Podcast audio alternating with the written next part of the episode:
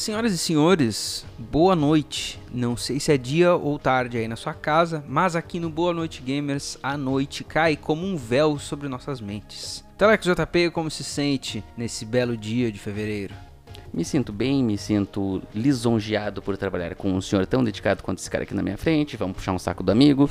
E me sinto cagado de medo com o episódio de hoje. Que é um exposé, um dossiê, uma reportagem especial sobre quem, Telex? Sobre o quê? Sobre uma empresa que começou com um nome, depois trocou de nome e hoje se chama Cachorro Safado.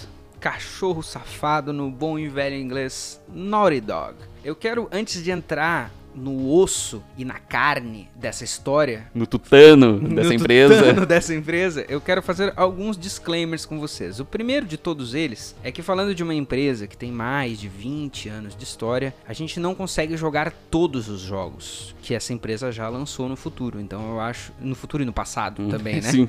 Então eu acho importante aqui só deixar explícito que eu não joguei todos os jogos da empresa e acredito que o meu parceiro de mesa, apesar de ser um connoisseur, um sommelier de videogames, também não conseguiu jogar absolutamente todos os jogos deles. Sim, a gente, como tu falou ali, né, a empresa tem vin- mais de 20 anos, então assim, pra quem não sabe, os caras começaram antes do Sega Genesis, então a gente não tem como ter uma máquina do tempo e conseguir jo- jogar, jogar essas coisas de maneira correta, até porque a nossa cabeça de hoje não vai conseguir jogar coisa muito antiga, isso é um fato, né, mas tem alguns jogos ali que, da- das eras atuais que, que me faltaram, mas acho que vai dar pra seguir um rumo bem legal com esse episódio. O segundo disclaimer é que talvez vocês escutem esses barulhos aqui, ó.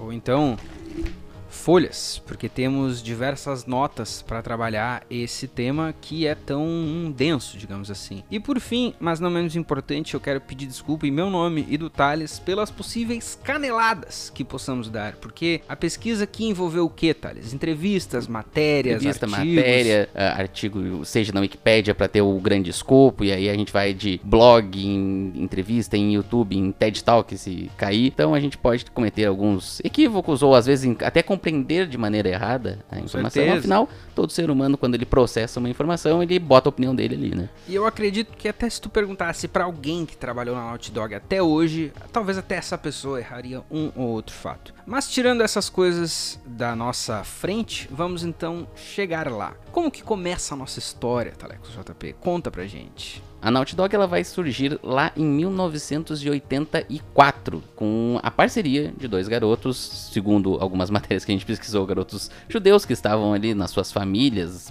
bar mitzvah e vários contatos pessoais, dois garotos chamados Andy Gavin e Jason Rubin. Eles tinham cerca de 12, 13 anos na época, e aí como eles, como todo bom ah, início de empresa da informática, essa duplinha já tinha acesso a alguns computadores e ali eles já tinham. A única diversão dos computadores naquela época era programar, acho eu.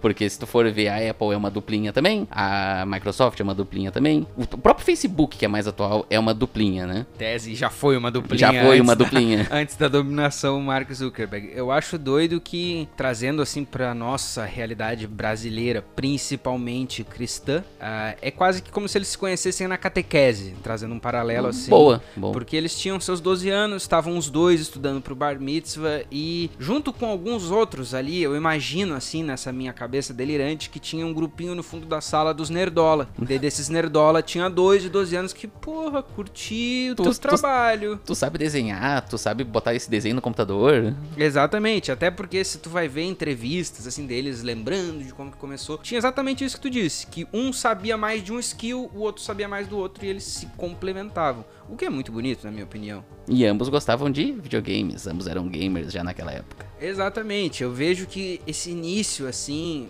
é um início que podia ser de qualquer coisa, até aquela história meio de uma banda, assim, os caras se conhecem aleatoriamente, têm um interesse ali em comum e pelas matérias que a gente vai vendo, existia muito um interesse em se ajudar nos seus projetos antes de eles começarem o que seria a, gênese da Naughty Dog, que é a empresa Jam, que pelo que eu entendo, me corrija se eu estiver errado, era Jason and Andy's Magic Jam. É, teve algumas matérias que eu achei que falava que tinha um tal de Mike, que era J-A-M, tinha um tal de Mike, que é meio que o cara que vai dar uns pila lá pra eles e dizer, não, vamos botar uns pila e fazer o negócio, depois o cara só some. Uhum. Então daí ficou Jam de de Jason and Magic mesmo. Nesse momento da nossa história, eu acho que é muito importante a gente se situar numa coisa de que não existia internet, né? Não tinha o fórum isso, do isso Game é uma Vício. parada muito louca. Exato. Eu tava tipo pensando assim, esses dias. Não existia o fórum do Game Vício, os tutoriais lá do pato hacker no YouTube, tá ligado? Então, esses caras, muito deles contando assim, era meio que um pioneirismo real, né? De estar descobrindo como fazer as coisas num computador muito arcaico. E o primeiro projeto deles era uma coisa assim muito rudimentar, mas já existia um interesse em, quem sabe vamos fazer um jogo pra vender, uma coisa educacional assim, que acabou não dando certo, né, Taleco JV? É.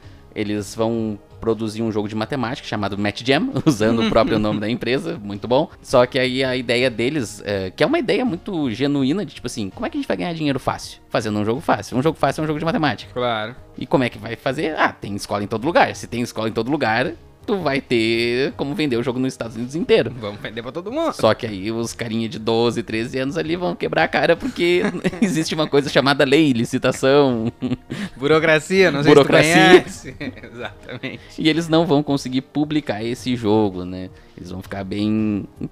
Acredito que eles devam ter ficado frustrados, assim, de não conseguir fazer aquele primeiro projeto, mas isso não encaçapou a bola 8 deles. Eles continuaram lá estudando pra vir com o seu próximo jogo. Eu vejo o Andy e o Jason nessa época como maníacos do código, assim, esses caras, eu não sei como que eram as aspirações profissionais deles na época, mas eu acho que eles já estavam sentindo que eles estavam ficando bom naquilo ali. Porque tu fazer um, tu só fica frustrado se tu conseguiu fazer um jogo, ele E tá não- pronto e só o que te pega, pô, não consegui vender, existe o material, saca? Então Por uma burocracia chata, É. entre aspas, que é o um negócio básico, tipo, o mais difícil que é programar o jogo tu fez, Exato. e aí não consegue por um documento, por uma situação fora do teu controle. É até doido tu ver assim que hoje a gente com o benefício do avanço do tempo, a gente vê que, tá, não seria tão simples vender pra escolas, né? Tipo assim, educacional, sistema educacional.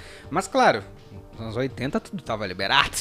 Mas Não, sabe? até hoje, mas acho que até hoje, se tu pegar, por exemplo, uma pessoa que abre uma loja e ela quiser, tipo assim, ah, abri uma loja hoje e quero vender pra órgão público, ela não, não, não é fácil. Não é simples, Não é simples. exatamente, não é simples, né? Mas é muito dessa fome que acabou botando o Jason e o Andy no caminho do próximo jogo, que seria o Ski Crazed lá. Que nas minhas pesquisas, pelo menos, é, um fio condutor era: tá, então agora vamos fazer o nosso primeiro jogo que é diversão. Isso. Bem, bem nesse, nesse sentido aí. Eles começaram daí com esse jogo de esporte, o Sky Crazed. Ah, é Sky ou Ski? Eu acho que é um jogo de esqui, não é? É, não, Porque mas tava tipo... escrito esqui com, com i, então é esqui mesmo. É esqui? Isso. É esqui na Isso. pronúncia. Não, beleza. O cara aqui foi pra fora, tem que me corrigir, né? e aí eu achei muito doido que, tipo, pesquisando sobre o jogo, eles conseguiram uma parceria lá com uma pu- publicadora, Uhum. né? Botou uns, uns dinheirinhos ali no, no, no jogo, pra eles conseguirem vender esse game. Só que o processo de criação é muito doido, porque, tipo, tem uma parte que fala que eles produziram todo o jogo e aí eles salvaram o disquete errado E fudeu tudo. e fudeu tudo. Não é só a gente que faz isso, obrigado. eles apagam o jogo sem querer e na função de fazer o jogo de novo, eles acabam até usando uma ferramenta de uma empresa chamada Electronic Arts. Exatamente, exatamente. É muito doido pegar e olhar pros anos 80 e ver que naquela época a EA Games, a Electronic Arts, era um papo muito diferente. Tanto é que fazendo algumas pesquisas sobre o início da EA Games, o nome da empresa quase que foi Electronic Artists. Sim. E daí é tipo assim, é um bagulho que enfoca mais no artista, né? E até por declarações do Andy e do Jason, eles mesmos diziam que não, naquela época a EA Games tratava a gente como se fosse Rockstar, saca? Que é uma coisa bem diferente de décadas no futuro, digamos assim. Dando um passo no futuro, a EA Games é só EA Games, não é mais artes nenhuma. Exatamente, a arte de fazer dinheiro, só se der. Eu acho muito doido também fazer um comparativo assim com como a indústria realmente avançou, porque com 15 mil dólares eles estavam fazendo um jogo nos anos 80, final dos anos 80, né?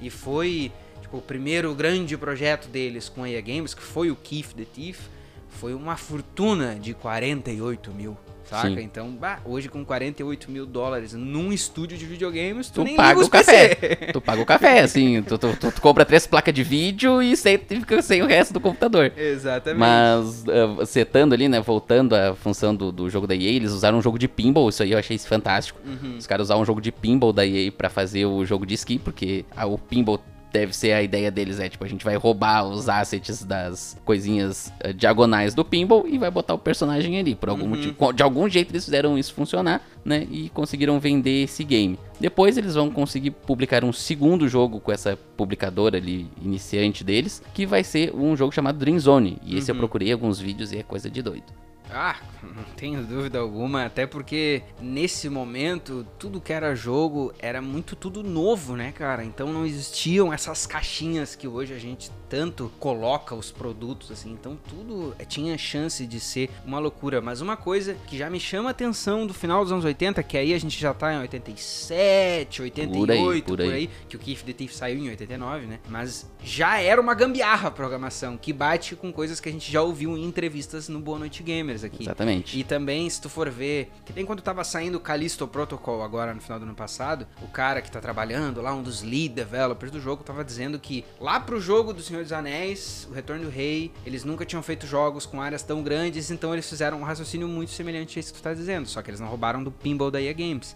Eles pegaram assets e, e engine de um jogo de golfe que já tinha landscapes enormes para poder fazer as coisas dentro do Senhor dos Anéis. Então, é uma coisa que se tu for ver, os caras eles são muito muito precursor, porque eles estavam na gambiarra, né, nos anos 80 ali fazendo coisas que até 2000 e tanto ainda se fazia, saca? Se faz até hoje, né? Se faz até hoje. Tem um jogo aí que às vezes nem abre. E aí esse Dream Zone, cara, que vai ser o, o jogo depois do jogo de esqui, é, ele é um jogo de RPG, né? Ele, ele se passa como se fosse um cara tendo sonhos muito malucos, e aí tu vai guiando o personagem através de texto, né? Pra, pra gente é muito doido imaginar um RPG de texto uh, no computador, mas nessa época era, era um gênero bem famoso, assim. Na nossa timeline, então, foi Ski Crazed, Dream Zone e depois o Keith the Thief daí com a Electronic Arts. Com a Electronic Arts, né? Eu uh, vendo ali nas entrevistas também, o Dream Zone ele vai vender 10 mil cópias, eles vão ganhar, que é esse aí que eles vão ganhar 15 mil 15 dólares, mil dólares. Uh, de, de, de, lucro. Eu vi ali que tem algumas revistas até com que deram tipo nota 5 pro jogo, então foi um jogo que deu, deu certo, Sim. ainda como Gem Software. E aí eles vão. Que 15 mil era um estouro de lucro, né? Era, tipo, ah, sim, não, não e, eles tinham, e eles ainda eram gurizes de. Morando na casa dos 18, pais. 18, é. 18 não, 17 anos. Uhum né, por aí. Então, aí eles vão aproveitar essa, esse, esse joguinho que ficou famoso, que teve reviews bons, e aí eu fui ver como é que eles entraram em contato com a, com a EA Games. É eles basicamente botaram o jogo no correio, tipo assim, ó, tá aí nosso jogo, publica o próximo. Exatamente. E é muito doido que nesse momento tudo era meio a louco, assim. Era meio que só tu ligar, tipo assim, tu ligava na EA tu, Games... Tu bate na porta e entra Exato. na só tu chegar e bater na porta. Esses primeiros contatos muito fáceis, até porque, imaginando assim, até as grandes empresas não tinham assim muita oferta de jogos para escolher para publicar, né? Então, pô, um, uns piar, umas crianças de 17 anos que já tem um portfólio e já tem assim, não, tal jogo nosso já deu lucro. Eu consigo entender assim, imaginando a cabeça do executivo em 87, 88, vou investir aqui. E foi um investimento que se pagou, né? Porque esses caras trabalharam que nem malucos para EA Games. E nessa época, o trabalhar que nem maluco era isso que a gente tá dizendo, inventar soluções, tirar as coisas do ar. Eu vejo, assim, coisas que começaram nesse momento, que nem era Naughty Dog ainda, mas que persistem até hoje. Por exemplo, o Andy e o Jason, em entrevistas diferentes, falaram de. A gente até hoje tem essa coisa de tipo assim, como fazer as coisas, tem os jeitos fáceis que os programas hoje em dia providenciam, mas se precisar animar pixel a pixel, a gente vai no jeito difícil também, porque a gente fez o jeito difícil lá atrás. Então, tem muitas ferramentas para se usar e se der pra usar, use todas, sacou? Isso é um, um mindset, assim, que é muito interessante, porque se tu for parar para analisar, em muitos momentos eles já podiam ter desistido. Sim, é uma pica, né?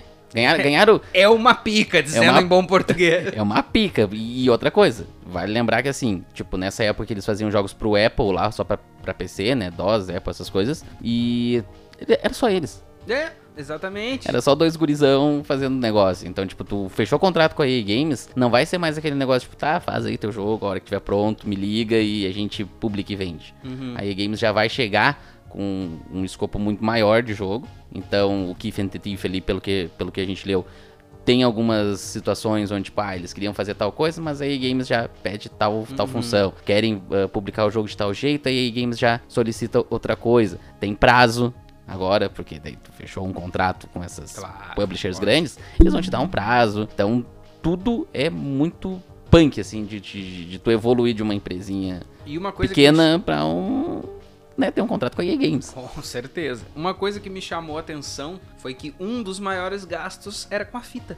De fazer Exatamente. a fita, de botar o jogo dentro da fita, né? E esse foi uma, um dos primeiros E pontos. isso vai pro segundo jogo daí, né, deles. Exatamente, mas foi um dos pontos principais que começou a causar essa desilusão deles com a EA Games na época. Porque daí eles queriam fazer mais cópias ou queriam fazer um jogo às vezes até maior e putz, não só tem que fazer a fita, como tem que pagar pra fazer a fita, que é um baita de um custo, né? Uhum. E como a EA Games nessa época já tava crescendo também, eu vi, eu achei muito interessante, cara, na entrevista que eu li lá, os caras falando. Ah, aí a gente via que os caras já estavam optando por coisas que meio que vendiam mais, tipo Madden, assim. E daí os, os, os caras do marketing, a gente via uma total desassociação do que, que era a gente fazendo os nossos jogos. Porque daí os caras do marketing, eles queriam ir nas festas do Madden, falar com o jogador. Isso é muito louco se tu for parar pra ver, porque, tipo assim, claro, a EA Games, né?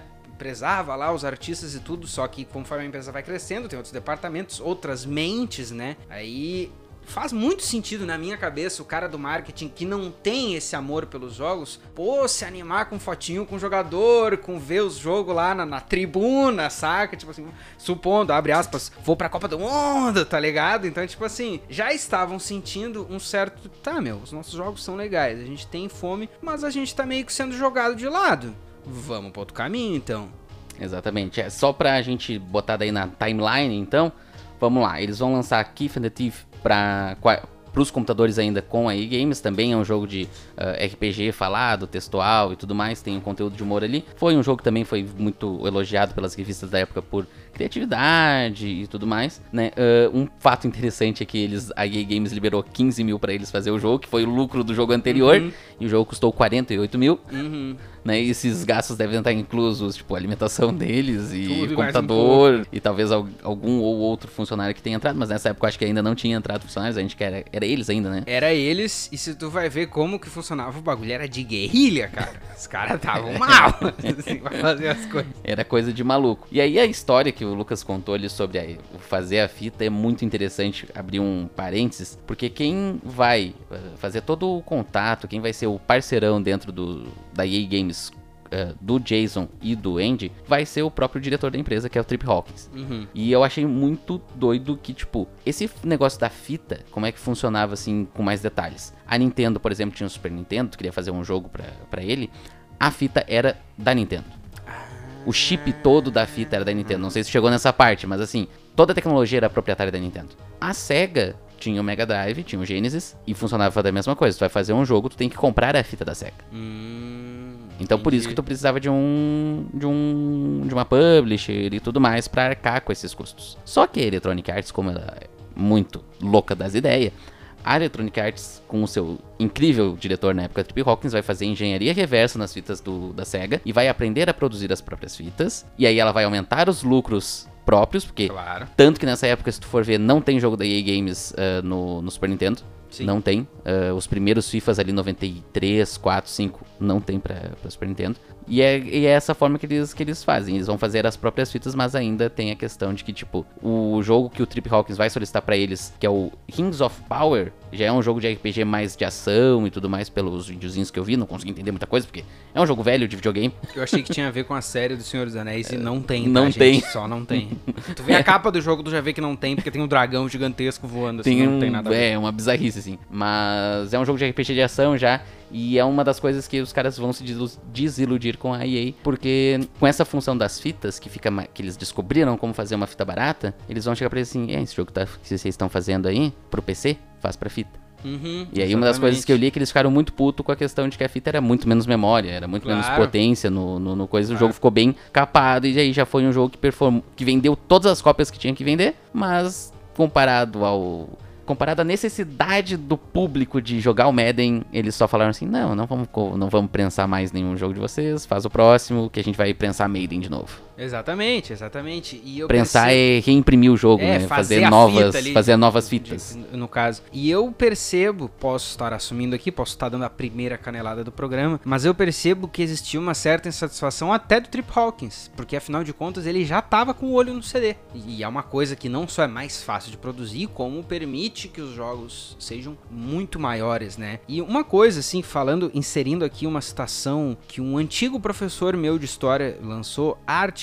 ela não se analisa sem contexto, muitas vezes contexto histórico. E o tamanho do receptáculo do jogo é uma coisa que sempre tem que ser analisada quando tu tá falando de um jogo, né? Porque onde ele vai caber, na fita, no CD, no Blu-ray, também diz muito de como que ele vai operar, como que ele vai é, se parecer, como que vai ser os gráficos, como vai ser a música e tudo. Então eu consigo imaginar esses caras imaginando assim, não, tem mais para se fazer, dá para ir mais longe. Pô, essa outra mídia aqui, porque se tu for ver, hoje é muito fácil pra gente dizer que o CD é uma coisa que era um caminho óbvio, mas seria muito arriscado também. Lá em 90, 89, vamos meter uma mídia nova, saca? A nova geração vai ser tudo diferente. Então, tem um pouco de insatisfação do Andy e do Jason, de tipo assim, bah, essa empresa tá meio que nos botando de lado, porque ele tem um jogo que vende muito mais, mais fácil. E, a gente, um... e eles gostavam de fazer pro jogo para PC, e Exato. os caras mandaram a gente fazer pro Mega Drive, que é tipo assim, inferiorzíssimo a um computador da época. Exatamente, e daí compara isso também com uma certa insatisfação, insatisfação mesmo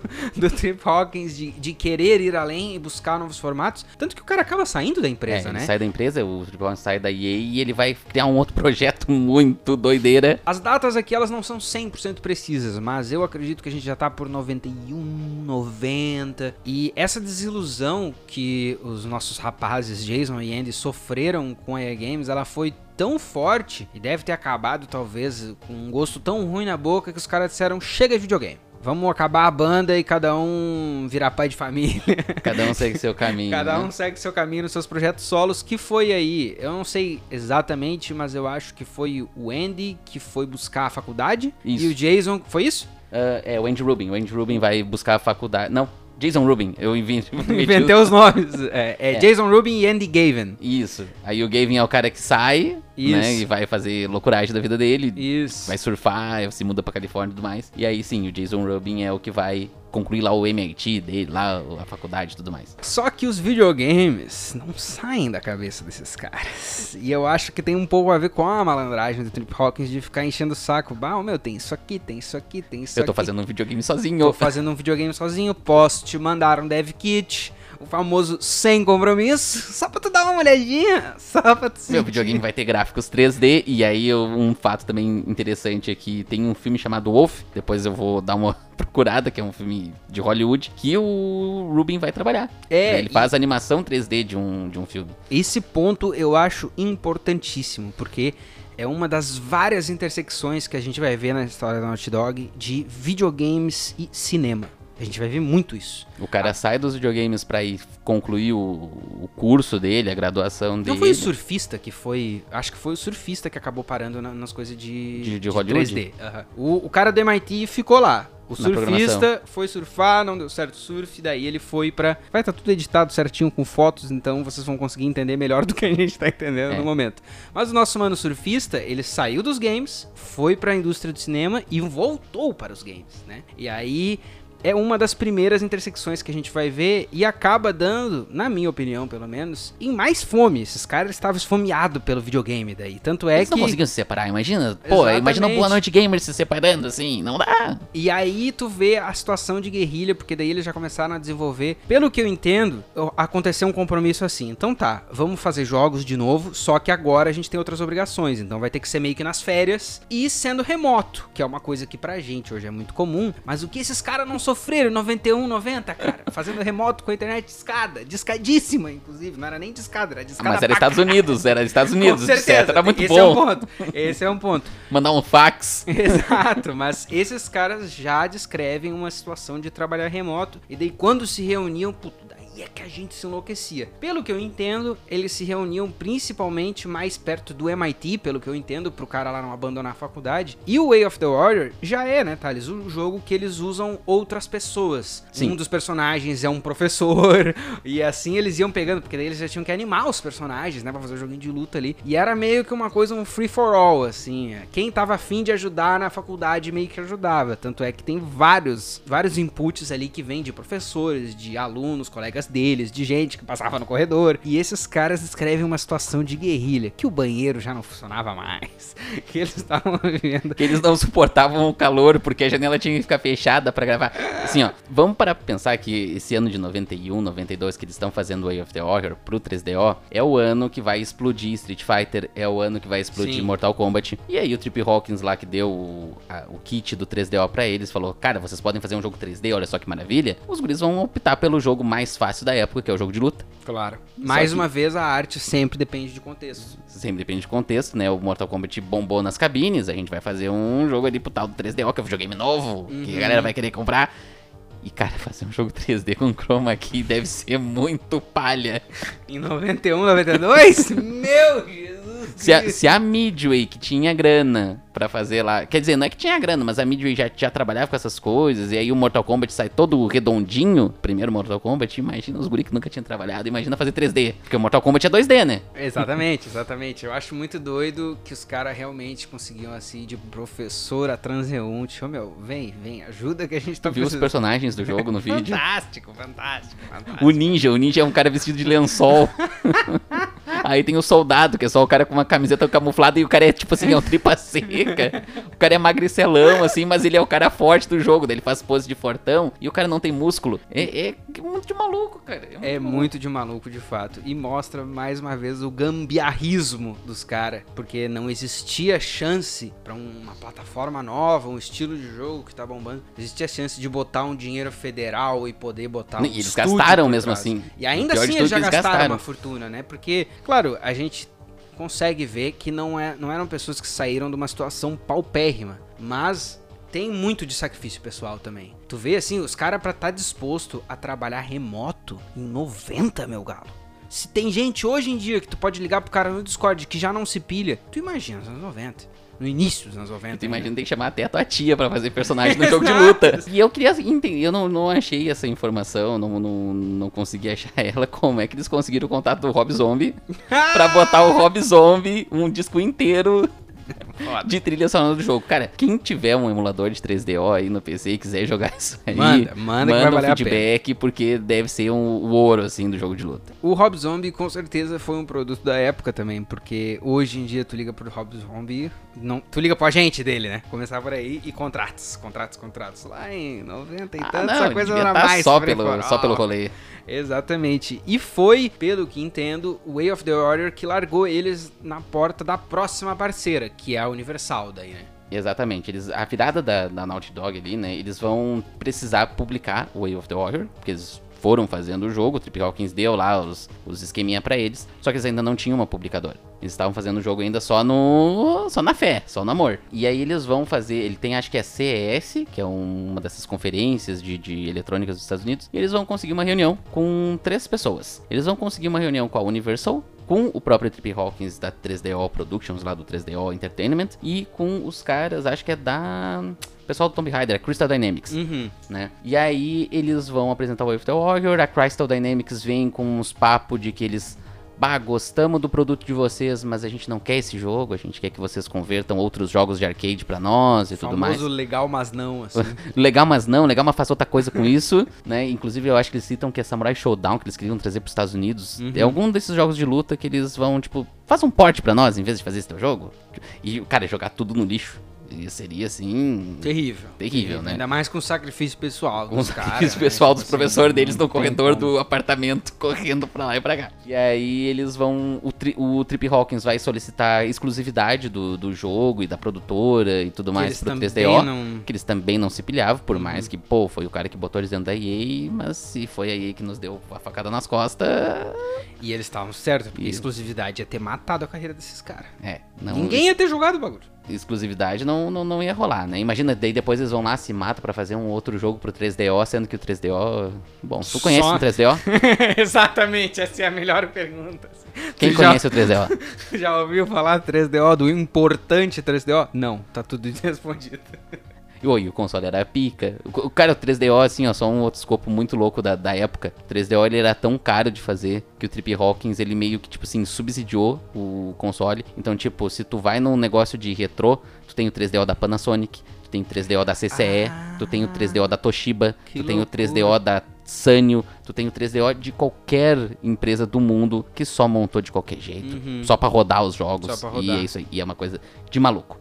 Só que eles vão fechar contratos, vão ficar amigos de Mark Cerny, que é Ele um mesmo. cara importantíssimo na história dos games, e é o cara da Universal, Exatamente. que tava recém começando com um segmento de jogos ali. Universal, pra quem não tá ligado, é o pessoal lá do Epcot, o Epcot é da Disney? Não sei te dizer, mas é a Universal, é, é, é essa a Universal que vocês conhecem. Que clássica produz... do, plan do planetinha girando e que produz filmezões. Exatamente, essa aí mesmo, que é mais uma intersecção com o cinema, mas nessa época, como o Thales disse, eles estavam querendo botar o pezinho na água nos videogames. Uma coisa que me parece, assim, ser um, um fio condutor nessa parada da Universal, é que a Universal não tinha, não tinha um Andy e um Jason lá, uns caras que são loucos por videogame. Eles, Eles tinham o Mark Cerny, que entendia é... muito de videogame, era um cara já Exatamente. Que já tinha feito jogos de sucesso, já tinha trabalhado com Sonic. Mas ele era só um funcionário, ele não era o Trip Hawkins dessa empresa. Ele não era o dono. Sim ou não.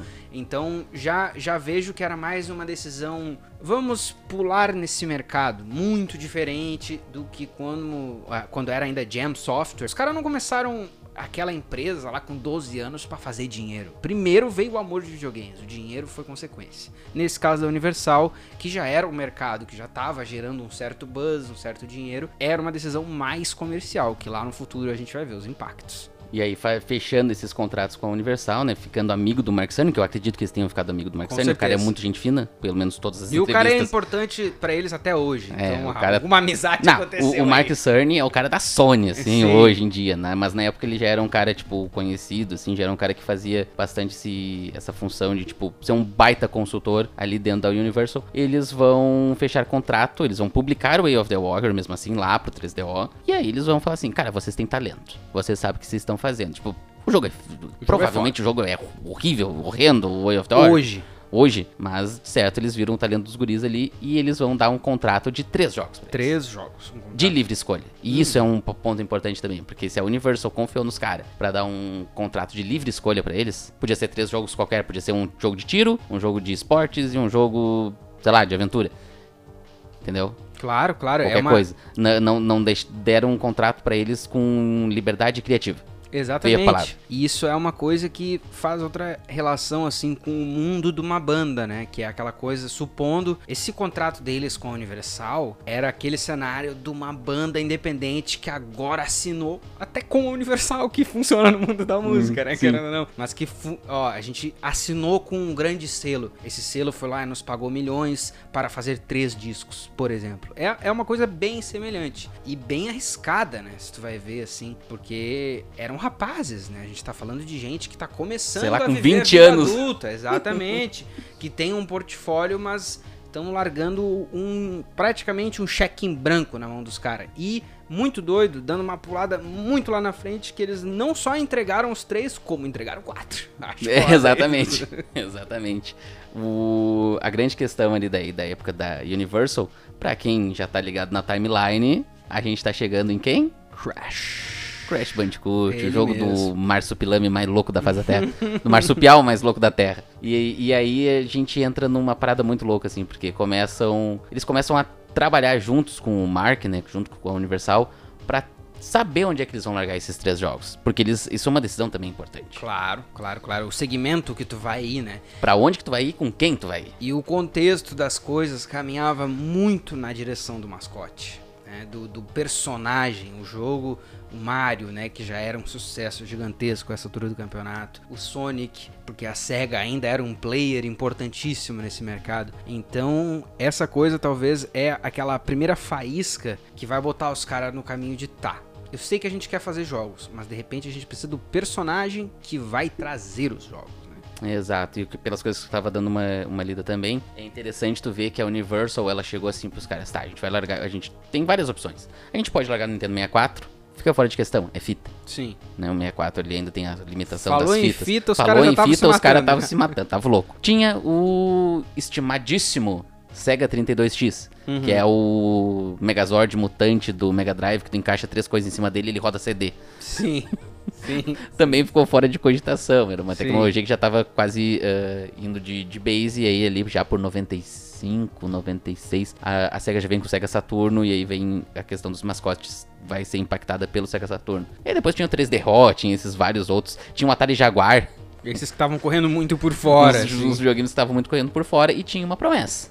A promessa é uma empresa de quatro letras que começa com S e termina com Oni.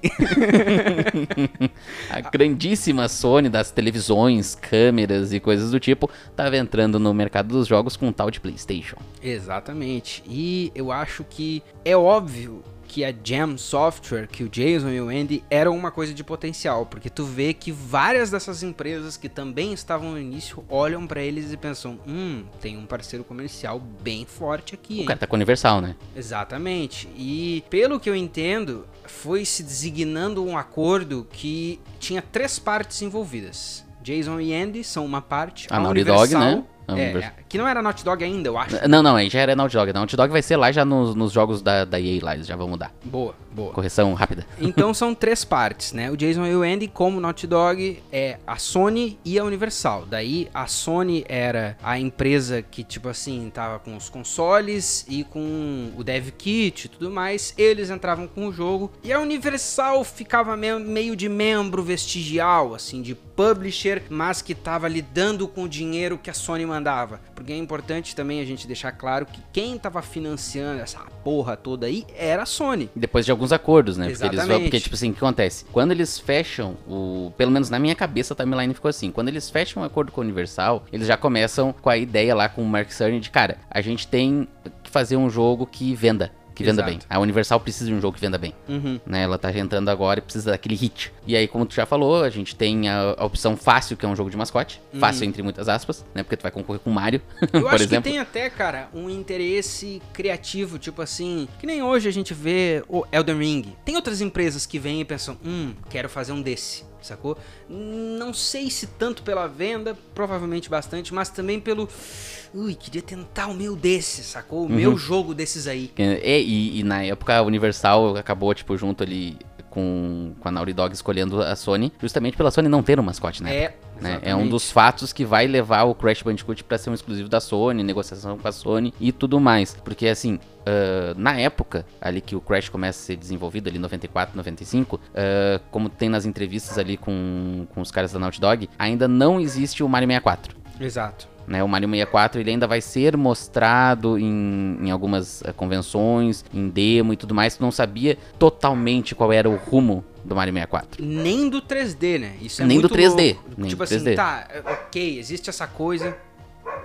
É muito interessante que não só existe esse contexto assim de mascote, dessa coisa ficar mais presente, mas também o contexto de tá, existe o 3D, a gente entendeu como mexer nessa tecnologia, a gente já fez um Way of the Warrior que é um 3D primitivo, mas como que o 3D vai se aplicar nos jogos daqui em diante? Que é um outro dilema que se tu vai ver a história dos videogames em geral, cada vez que surge um novo tipo de formato, essa discussão ela é reestabelecida. Hoje existe uma discussão um pouco menor, mas em torno de VR. né? Sim, sim, Então- VR, eh, a realidade aumentada, alguns jogos Exatamente. tentaram fazer isso. Essas são as discussões de hoje em dia, mas que eram muito mais críticas quando tu tá falando do início do 3D, que já era uma coisa caríssima, né? Sim. Então tem essa coisa de que, no meu entendimento, existiam três players novamente. Tinha a Nintendo, que meio que, tá, o que, que eles vão fazer com 3D? Tinha a Sega, o que, que eles vão fazer com 3D? Que eles não fizeram nada, diga-se de passagem, porque não Exato. tem Sonic 3D eh, nessa geração. o Sonic Frontier ainda estava muito longe de nascer. Mas a, a Naughty Dog, com a Sony, com a Universal, já tinha suas cartas na sua mãozinha do poker lá. A gente sabe o que, que a gente vai fazer com 3D. Que é um mix, na verdade, né? É uma coisa meio side-scrolling ali, mas com 3D e com a câmera meio on-rails, que chama, e ela vai sendo meio maluca ali. Tudo isso virou Crash. Que inclusive eu acho muito doido a ideia de que os caras para fazer o design dele, que já teve diversos nomes, mas o que ajudou eles a tipo assim cravar é isso foi chamar, eita, derrubei o caderno, foi chamar profissionais do Looney Tunes. Sim. Pega esses caras com a visão que eles tinham ali, da Naughty, da Naughty Dog, que era uma empresa de meia dúzia de funcionários, e disso sai o Crash. É, o primeiro Crash é seis funcionários, ou oito funcionários que terminam o jogo, né? E aí, com essa parte da animação, eles conseguem. Uma, uma curiosidade muito legal do Crash é que muita gente acha ele estranho hoje em dia, que ele não tem ombro. Aham, O sim. Crash é só aquela cabeça e ele já, tipo, tem. Ele não, não é que não tem ombro, ele não tem pescoço, na verdade. E aí, a explicação é básica. Ele tem a cara grande porque eles queriam dar expressão no personagem, naquele 3D, né? O, tipo, o Mario, por exemplo, tem bigode porque não dá pra fazer boca. Isso no, no Nintendinho lá e Uhum. acabou ficando pra sempre no Mario. E eles queriam dar uma face animada pro Crash. E aí, só fazendo uma cara gigantesca num corpo bizarro. que eles iam conseguir fazer Tá. essa, esse personagem funcionar naquele mundo 3D deles. Eu acredito que tudo, todos esses temas, eles chegam num clímax naquela fatídica E3. Que os jogos finalmente são apresentados. Aí já com o backing da Sony, né? Aí vai lá a SEGA e apresenta o Ninguém Se Importa Games. O Nights into Dreams, que Que, tipo assim, quando que tu já ouviu falar de Night? Nunca na tua vida. Exceto nesse programa que a gente acabou de dizer. Ou se tu for muito fã da SEGA, teve um Sega Saturno. Que, quem é que ouviu falar de Sega Saturno? O outro player dessa competição, desse clímax, era a Nintendo, que lançou o 64 com o Mario 64 e todo mundo deve ter se cagado. Todo mundo. assim. Não, Mario 64 é excelente. o melhor merda. jogo de plataforma existente. Não tem. Mas os caras não estavam tão errados assim quando eles largaram Crash nessa E3. Porque, eles deixaram a galera louca É também. importante também que a Sony viu essa demo do Crash, não foi tão antes dessa E3 assim, mas quando chegou na E3, a Sony, a Universal e todo mundo já tinha entendido isso que a gente expôs pra vocês. Não é só um jogo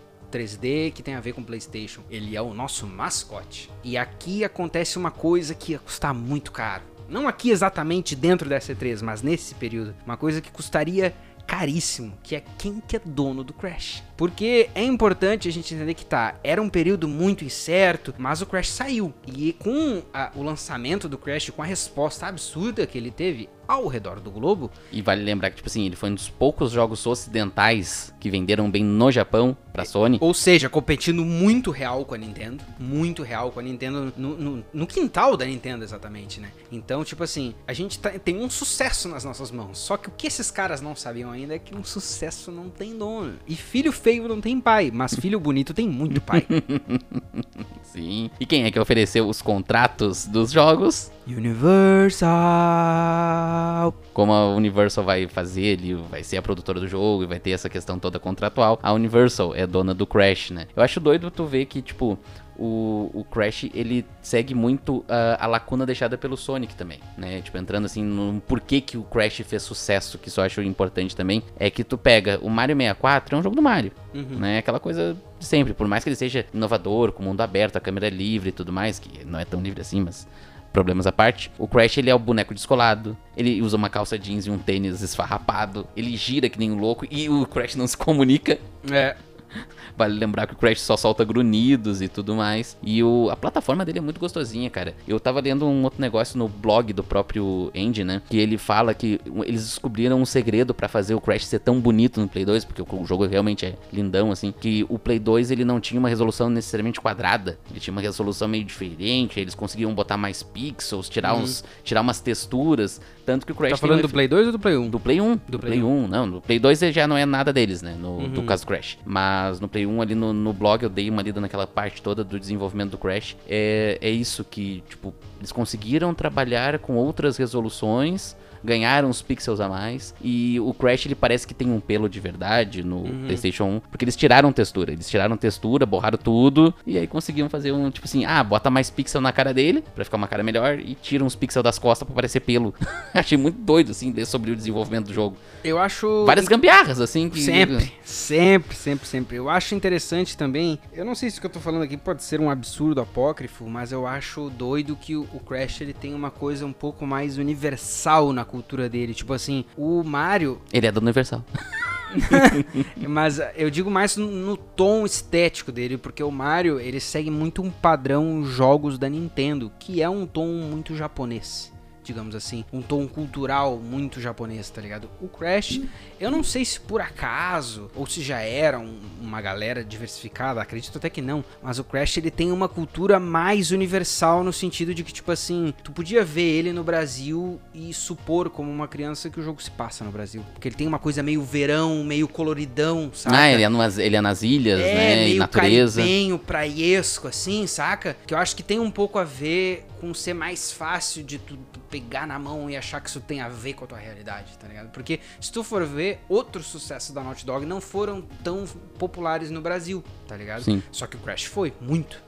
Tanto é que é icônico até hoje, não é só porque ele vendeu bem nos Estados Unidos, vendeu bem no Japão, e sim porque ele tinha esse appeal muito generalizado, né? Ele vendeu bem em tudo que era lugar. É, não, foi um mascote, assim, absurdo. E o mais engraçado é que ele não é da Sony.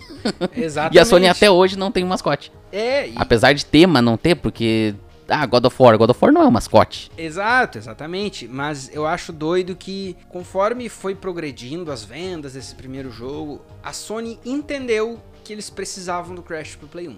E pro futuro ali próximo, a gente precisa do Crash. E eles vão botar grana nos próximos jogos Vão também, botar né? pro- muita grana nos próximos jogos, o que faz a Naughty Dog finalmente conseguir aumentar um pouco de tamanho. E acho louco pra caralho que alguns dos funcionários que entraram nessa época estão na empresa até hoje. Isso é uma coisa que é muito rara, principalmente num mercado que nem esse de games, que a gente viu tantas mudanças aí em 30 anos, tá ligado? Tu vê que tem muita gente que entrou nesse período pra Naughty Dog que abraçou a filosofia da empresa naquela época, que ainda vinha de dois malucos cheios de fome, que segue até hoje, tá ligado? Isso E era tem- uma galera que entrava na Naughty Dog cheia de fome também, pra aprender com os Exatamente. caras, porque se os caras conseguiram fazer um hit no Play, no Play 1, assim, de, prim- de primeira, os caras têm alguma coisa pra ensinar, né? Exatamente, eu vejo, assim, tu vê relatos de funcionários que estavam chegando na Naughty Dog pra trabalhar no Crash 1, no Crash 2, no 3, ou até no Racing, que foi o último jogo dos quatro pra Universal, e os caras fazem, assim, em entrevistas tu vê muito esse comparativo de, ah, por exemplo, vamos inventar aqui, o Joãozinho Games, ele saiu lá da SEGA, por exemplo, e ele veio trabalhar pra fazer o Crash lá na Naughty Dog. Na SEGA, por exemplo, o estúdio era extremamente organizado, formal, e ele chegava ali na Naughty Dog e parecia uma coisa de garagem, assim, meio caótico, meio, porra, eu posso bater na porta do dono e dizer pra ele, ah, não gostei disso aqui, ou como que mexe nisso aqui, e o dono me Todo mundo programando junto. É, meio caótico o bagulho, assim. Até a organização do escritório era meio uma bagunça, mas que existia esse espírito meio banda independente. Não, cara, é meio que nós por nós e a gente tem que fazer o bagulho dar certo, tá ligado? Então, entra aqui se tu tiver com fome. E também tem um, um outro marco, assim, da, da cultura de contratação da Naughty Dog, que é meio. Tu não precisa tanto ter experiência. É mais, é assim, solucionar problemas e ser esfomeado que nem a gente. Tem que ter o drive. Tendo o drive na Naughty Dog, tu entra na Naughty Dog. E aí, só dando uma passada rápida, acho mais ali no, no, no Crash. Acho que, sim, eu que joguei ele, é um jogo muito marcante, não tenho o que falar. Todas as fases dele funcionam, tem fases que são fáceis, tem fases que são difíceis. Ele tem time trial lá no meio do jogo, ah, que depois vai evoluindo no 2 e no 3. Cara, é assim, tirando Mario, que é tipo o plataforma mais Gigantesco ícone. gigantesco ícone, o pai de todos, fura-bolo, mata-piolho. O Crash é, tipo assim, o segundo ali. Que eu não curto muito Sonic, né? Eu não, Sim. não, não sou muito chegado no Sonic, falando dos jogos em si. Eu acho mais doido, cara, porque eu não sou um cara que eu joguei muito Crash, assim, mas eu acho mais doido acompanhar e pesquisando sobre a gente ver que pelo segundo Crash, a Naughty Dog já tinha entendido que meio que a Universal era um membro vestigial, assim, porque, pô, a gente tá se dando bem com o Mark Cerny, a gente tá se dando bem com a Sony, Nessa época, o Mark Cerny, eu acho que ele já vai pra já Sony. tava saindo da Universal, tipo assim, ah, ele vai sair, mas daí a Sony é tri, na real. É legal trabalhar com a Sony, tá, tá vendendo. Quem sabe se a gente tirasse a, a Universal da jogada. Eu acho doido o fato de eles completarem o contrato com excelência. Não, a gente não vai entregar três jogos, a gente vai entregar três e mais esse outro que saiu também. É, já fizemos aqui mais um, toma. Fizemos mais um pra não incomodar, que é o Crash, Crash Racing, Racing. lá, que deu super certo também. Então, Pô, foi um jogo que, tipo assim, até hoje a galera pira nele e é, tipo, é uma cópia do Mario Kart, só que, tipo, é muito mais legal que o Mario Kart, tipo, segundo muitos. Exatamente nesse momento a, a Naughty Dog vê uma ideia de tipo assim, tá, completamos nosso contrato, tá resolvido isso aqui. Temos que pensar no futuro. E para o futuro deu de Universal. Acabou aqui. Vai cada um pro seu lado. E ali, Pena que eles levam o Crash junto. ali exatamente, nessa barganha, a Universal diz: então tá, deixa eu pegar meu personagem aqui, que é o Crash. Essa disputa, ela é uma coisa que ela não era nem um pouco clara pra mim, e eu acho muito interessante. O Crash era da Universal, e a Universal fez o que quis com ele no futuro, que foi transformar ele numa coisa meio obsoleta, assim, que é o caso de hoje, né? Mas essa é uma frustração que eu acho que causou novamente tristeza no coração dos nossos queridos Jason e Andy, mas é um aprendizado importantíssimo, porque eu acho que aqui esses caras entendem que então tá. A gente não vai mais trabalhar pros outros desse jeito. O que a gente faz é nosso. E se não é nosso, é nosso com os nossos próximos parceiros, bem escritinho em contrato. E esse é o trajeto que larga eles na mão da Sony em 2001, quando acontece a compra daí. Que a Sony compra eles e a primeira preocupação dos caras era tipo, tá, mas eles vão começar a se meter muito na gente e foi muito evidenciado que não. A gente sabe o potencial de vocês, vocês estão aqui na empresa, mas vocês fazem o que quer que saia desse asilo Arkham de loucos aí. O mais legal é que eu dei uma procurada na- sobre a venda da, da Naughty Dog pra Sony e não tem valores. Não tem valores até hoje, Não, não, tem é valores dados valores. até hoje. Esse contrato deve ser muito interessante, cara, porque deve ter alguma coisa de, tipo assim, manter a liberdade. Porque se tu vai ver, pelo menos no que me consta, a Sony não oprime muito a Naughty Dog. Não, os, não, E os não. caras têm até hoje, assim, entrevistas atuais, eles têm muito, muita noção de que eles caíram no lugar certo. Porque até mesmo, se eu não me engano, foi o Andy ou o Jason. Pô, a gente podia ter caído no EA Games, né? Que olha quantas empresas eles já fecharam. Então tu vê que os caras, eles sabem que eles caíram no bagulho certo. E, cara, não tem como a gente não dizer que não é uma parceria de sucesso. Não, é impossível. Não, não, é, com certeza. Eu acho, acho sim, por cima, que é talvez a maior parceria dessa, dessa coisa, tipo assim, um estúdio grande comprar um estúdio pequeno. Porque, por exemplo, o próprio Death Stranding é um puta jogo do PlayStation Studios, mas a Sony não foi lá comprar Kojima Productions. Exatamente, exatamente. É um jogo importantíssimo pro PlayStation, pra marca da Sony no geral, mas. Mas não rolou nenhuma compra, entendeu? E Tal- nem vai rolar. E nem vai rolar, porque o Kojima, com certeza. Kojima depois da Konami não quer O saber Kojima, mais. depois de ter passado 30 anos na, na Konami, não deve não deve estar querendo. Um outro ponto que eu achei bem, bem interessante na- nas entrevistas que a gente pegou é que um dos relatos do- dos dois, né, do, do, do Andy e do Jason, sobre a venda na Naughty Dog foi vender a empresa no alto. Porque, Claro. sim, eles embolsaram uma grana com essa venda. Claro. Não foi só, tipo, uma parce- Quer dizer, não tem preço dado, né? Não tem preço informado. Então eu, eu acredito que tenha sido baita grana. Foi uma baita grana, com certeza, e foi algum acordo muito bem feito para essas questões de liberdade que a gente conta. Mas É, eu acho não- engraçado, tem uma anedota que tem naquele, naquela grande matéria da IGN lá, que cobre a, a Naughty Dog até 2013. Tem, é, que, se eu não me engano, era eles dois e o Mark Cerny e tinha mais alguém. Que eles estavam lá jantando num puta de um restaurante Ah, muito sim. caro e de alguém só larga assim, tá e aí, vão vender a empresa quando? Vão vender a E, empresa tipo assim, quando? pegou os caras com as calças na mão. Como assim vamos É, e, vender? e aí é Ai, o ai, momento. ai. Não, e aí é o momento justamente esse que eu tô citando, que daí eles vão pensar em, tipo, pô, tem a Valve com Half-Life lá fazendo a própria Steam, Uhum. Sim. meio que se. A Valve não tem dono, né? A Valve se, é, uma, é uma desenvolvedora própria. Tu tem a Epic, que também não é de ninguém. Hoje até a Activision é da Microsoft. Então, tipo, pô, os caras. Tava ligado, né? Vamos, vamos, vamos passar, passar a empresa pro nome de outros, mas vamos passar no auge, né? Exatamente. E tem uma outra questão, cara, que eu acho muito importante dessa parte da venda, que é do custo crescente. A gente falou, por exemplo, em figuras já citadas aqui no podcast, em 15 mil, em 48 mil. Mas, só por exemplo, assim, pra fazer o Jack and Dexter, o primeiro foram 14 milhões de dólares, dos quais, se a minha pesquisa não tá errada, foi 2 milhões e meio de cada um dos dois donos e a Sony completou o resto. Então, tipo assim, o custo já era muito maior. Outra coisa que eu vejo e entendo muito na real da parte dos donos era tipo assim, cara, a Naughty Dog já é uma empresa grande, entre aspas, né? Já é uma empresa que tem alguns funcionários, ou seja, tem responsabilidade sob algumas famílias. Então, talvez fazer uma parceria com a Sony bem conversadinha, bem certinha, seja até uma coisa muito mais segura pra gente, porque uma hora nós vamos errar. Então, Tipo uma Ubisoft, assim. Exatamente. Se tu for ver, tipo assim, pode ser que uma hora dessas a gente meta os pés pelas mãos, lance um jogo que vende mal, lance alguma coisa que dá errado. Então, tendo uma Sony pra te Ou, fazer teu... dem- ou dar uma porcaria dessa, tem que demitir uma galera. Aí vai cair tudo Exatamente. nas costas dele, não da Sony. Exatamente. Então, eu vejo assim, claro que hoje os caras eles vão dar muito sentido de que, porra, a gente acertou porque a história nos provou certo. Mas eu consigo entender o lado deles assim, vendo as- os elementos que eles põem em entrevistas e declarações. Essa venda fazia muito sentido,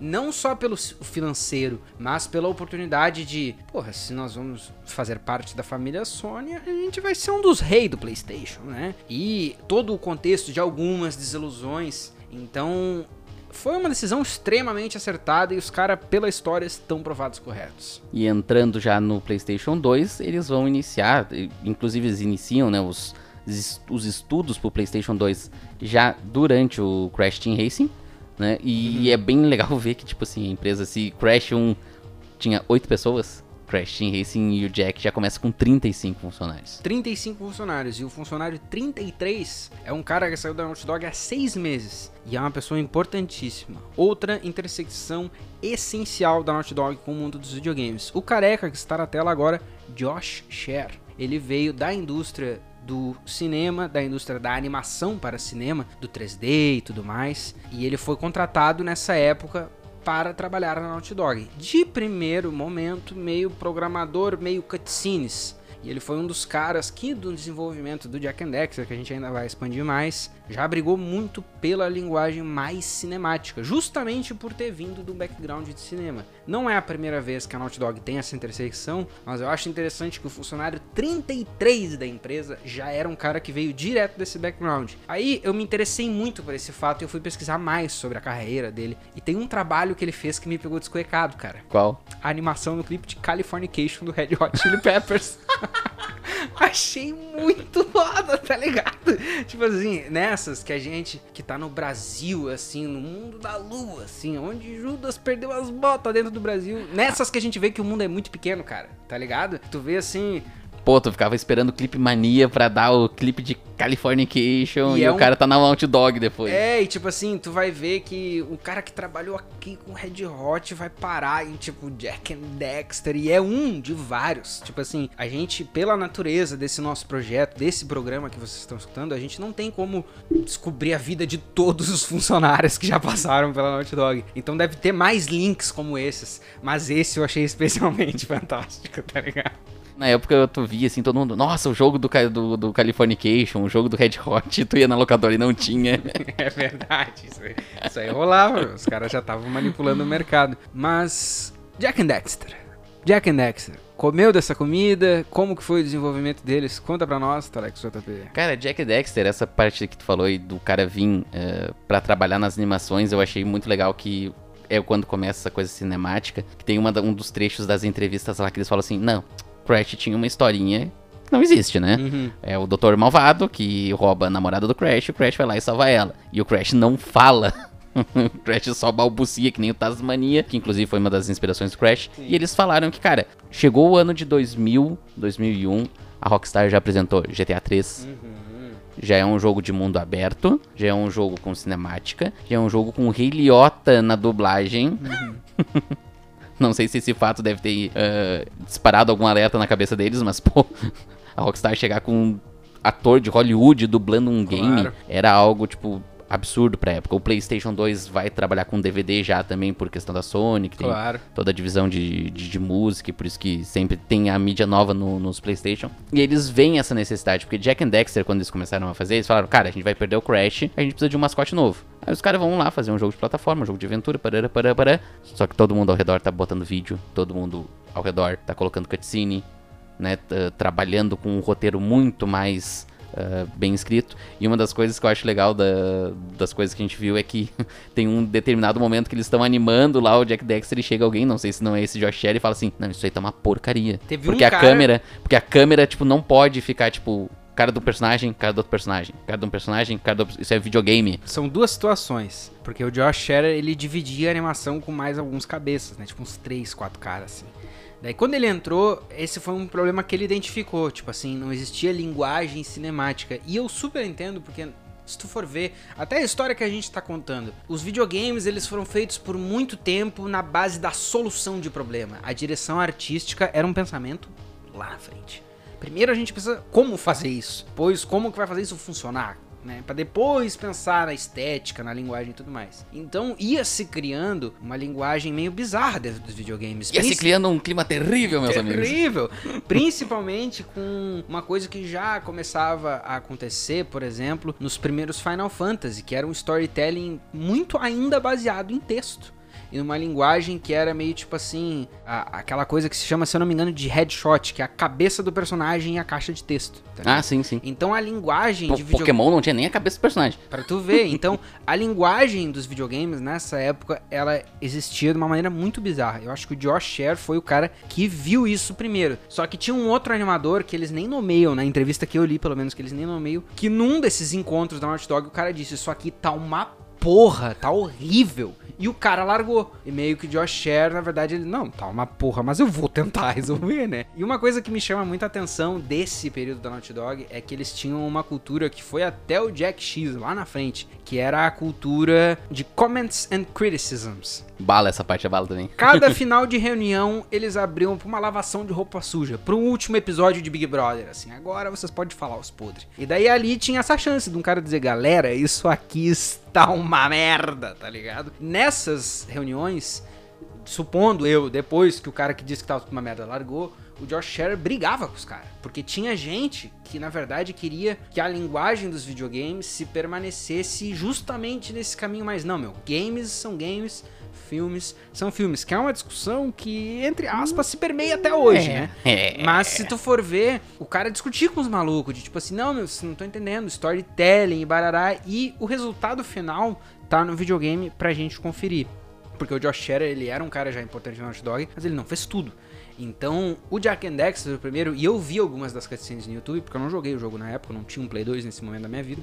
Tu percebe que existe um blend entre as cutscenes cinemáticas e as bizarras.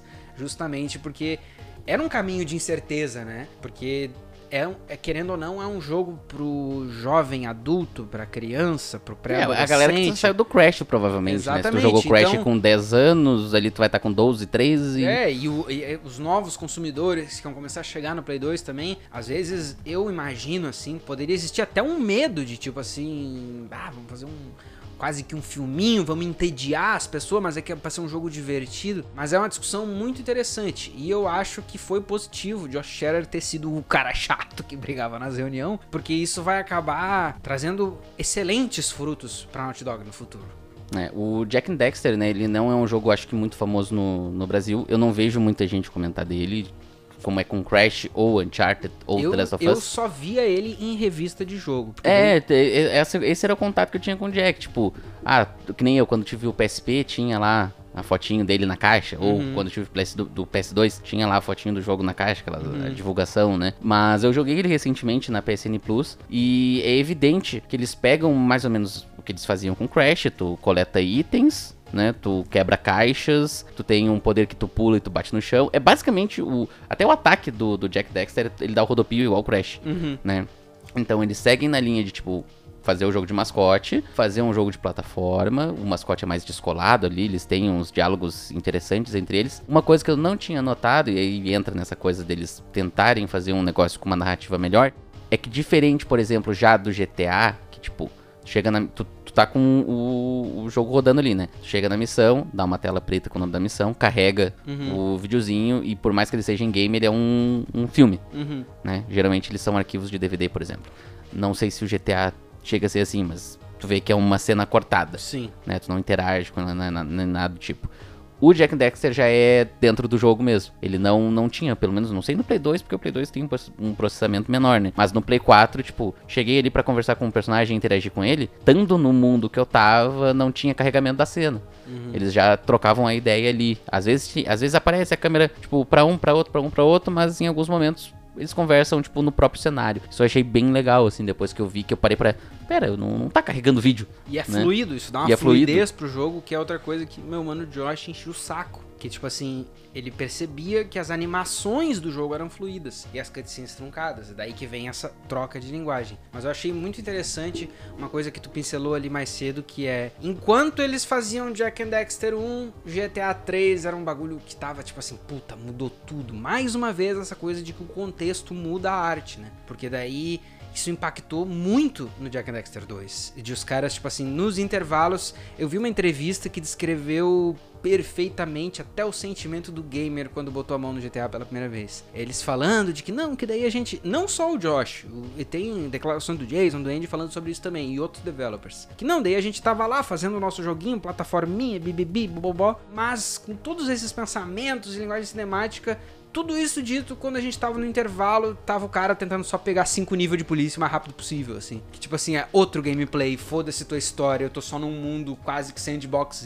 porque eu quero foder tudo. Tá eu achei engraçado que as capas do Jack, do Jack Dexter, a primeira é tipo de boa, a segunda ele tá com um fuzil.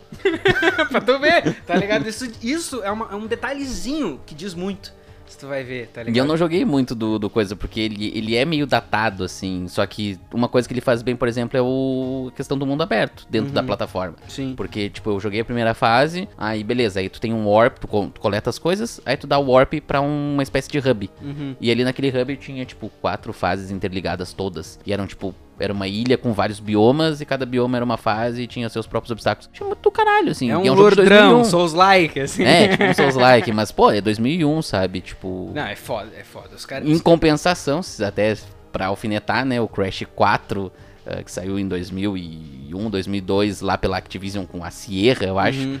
Era só o Crash, um modelo mais bonitinho, no, nas fases iguais, assim, de um minuto cada fase.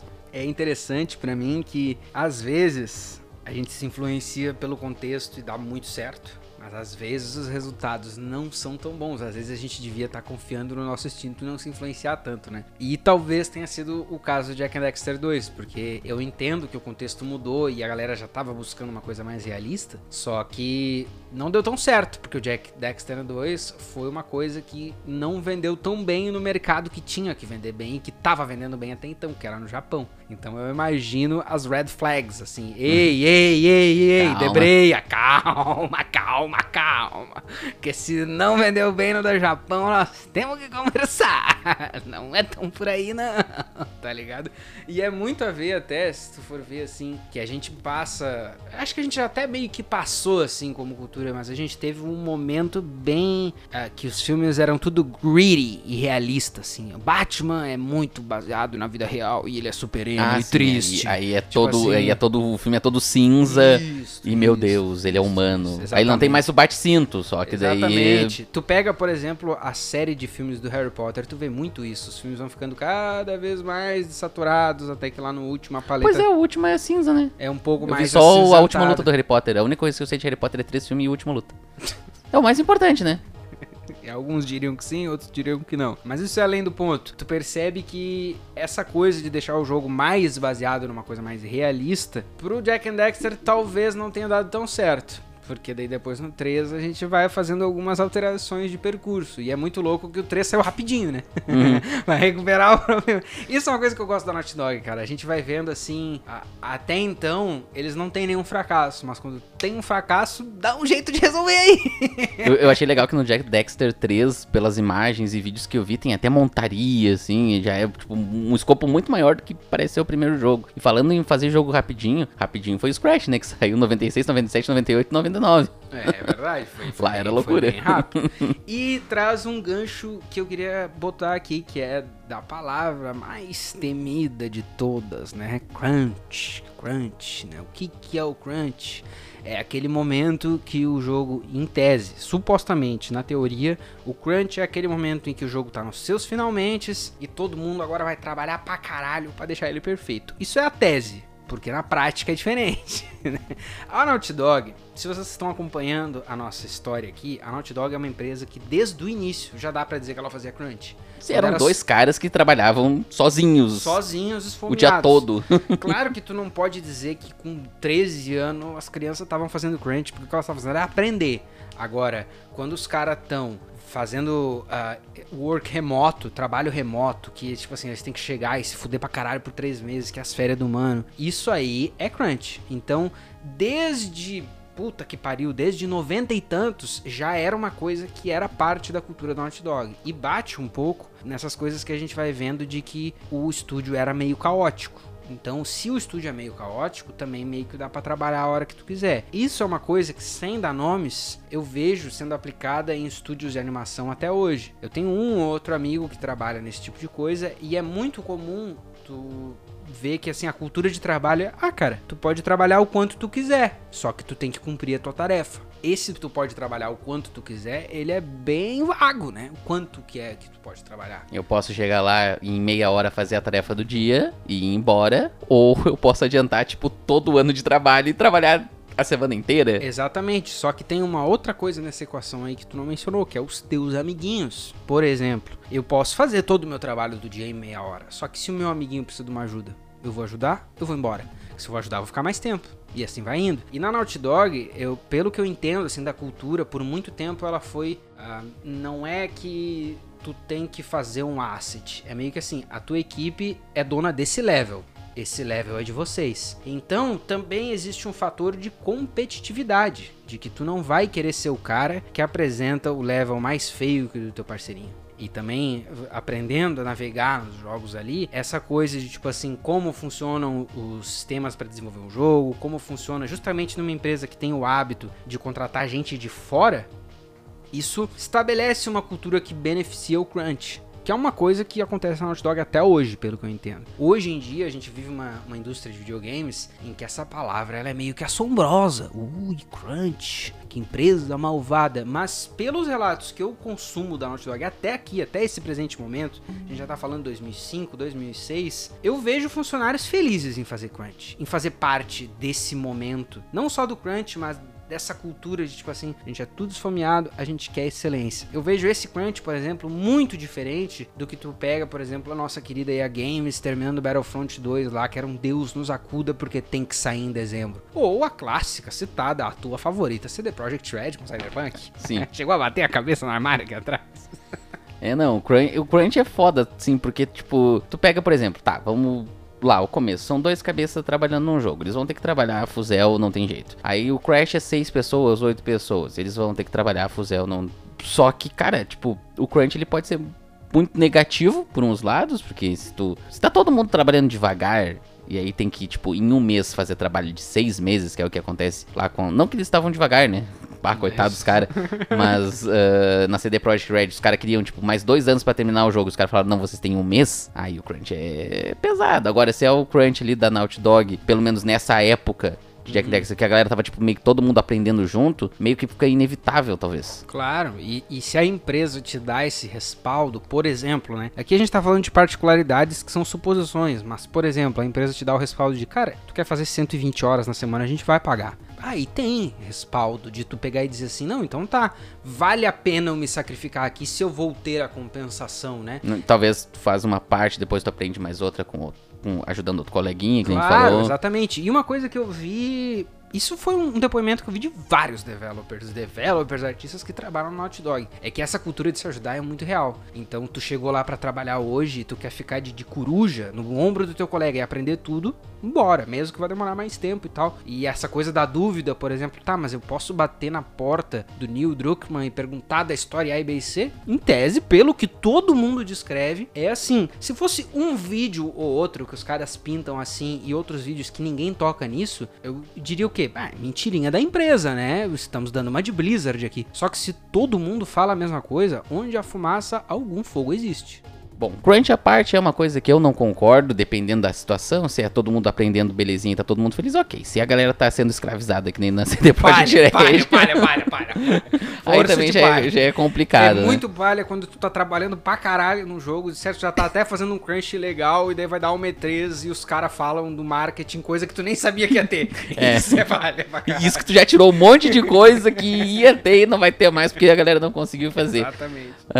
mas, é, mas é isso, cara. Eu acho que o Crunch ali naquela época não tinha o que fazer. Eu tava dando uma olhada aqui até agora, rapidão. GTA 3 foi 23 pessoas. Então, é nessa época, realmente, os times por mais que rolasse uma grana alta, os times eram todos diminutos, assim. Exatamente. E provavelmente GTA Vice City deve ter 100 pessoas, Sim. né? Mas passando aí essa questão do Jack 1, 2 e 3, um arco muito legal é que ele também vai ter um jogo de corrida. Isso eu acho muito louco, cara. Pra quem, pra quem não tá ligado na história da Naughty Dog, vocês estão se ligando agora. Uma coisa que a gente pesquisou que eu achei fantástico e tu já tá me dizendo tu achou também é que quando saiu Crash Team Racing era um período de transição pra Naughty Dog. E daí agora, nesse período do Play 2, o período de transição da Naughty Dog vai acontecer de novo com um jogo de corrida do, da, de uma franquia que eles estavam desenvolvendo. Não, eu acho, eu acho legal que, tipo assim, eles estavam até desenvolvendo um jogo de PSP, isso é Uhum. uma história importante, eles estavam fazendo um jogo puta legal de PSP ali pro... PSP, pra quem não sabe, é o Playstation portátil, né, que na época era um pequeno gigante, e, e aí eles vão ter, tipo assim, uma equipe trabalhando no PSP, toda dedicada a isso, vai ter a equipe lá que vai sobrar uma- um pessoalzinho que já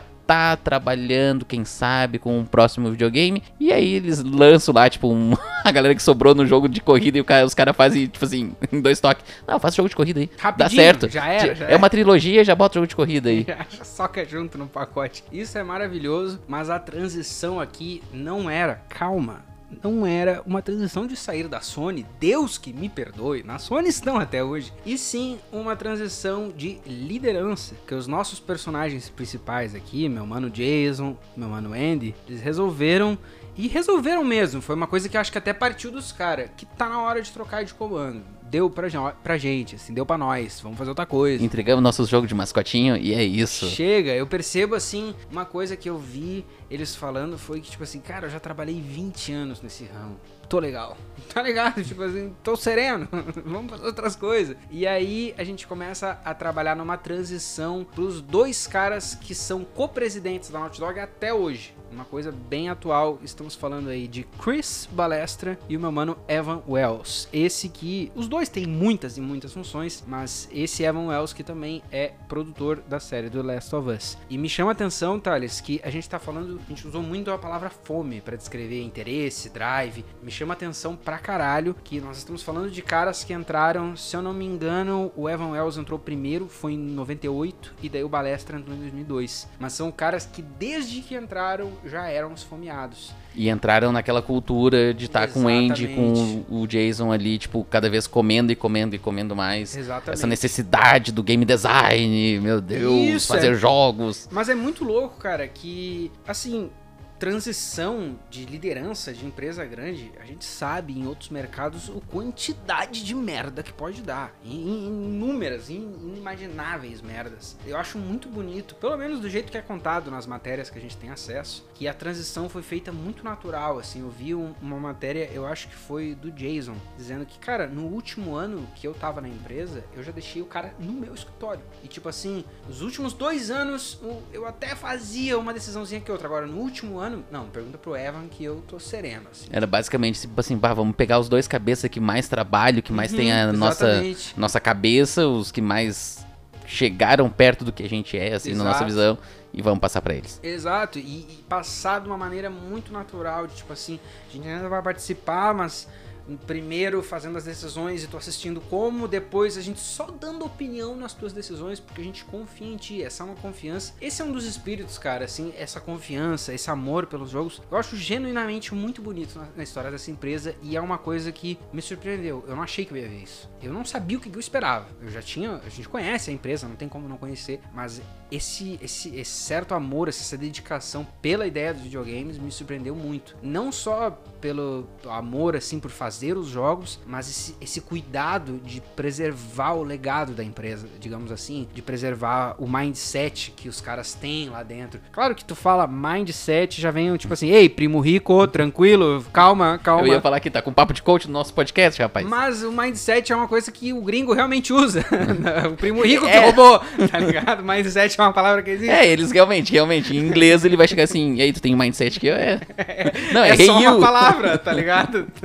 tipo assim, é muito uma filosofia que vai impactar em, na Naughty Dog ser o que ela é hoje. Uma das poucas empresas que consegue lançar uma adaptação que é, tipo assim, o bafafá do início do ano. E o mais doido é saber que esses caras vão assumir essa direção da Naughty Dog na hora mais absurda de terrorista da Sony. Claro.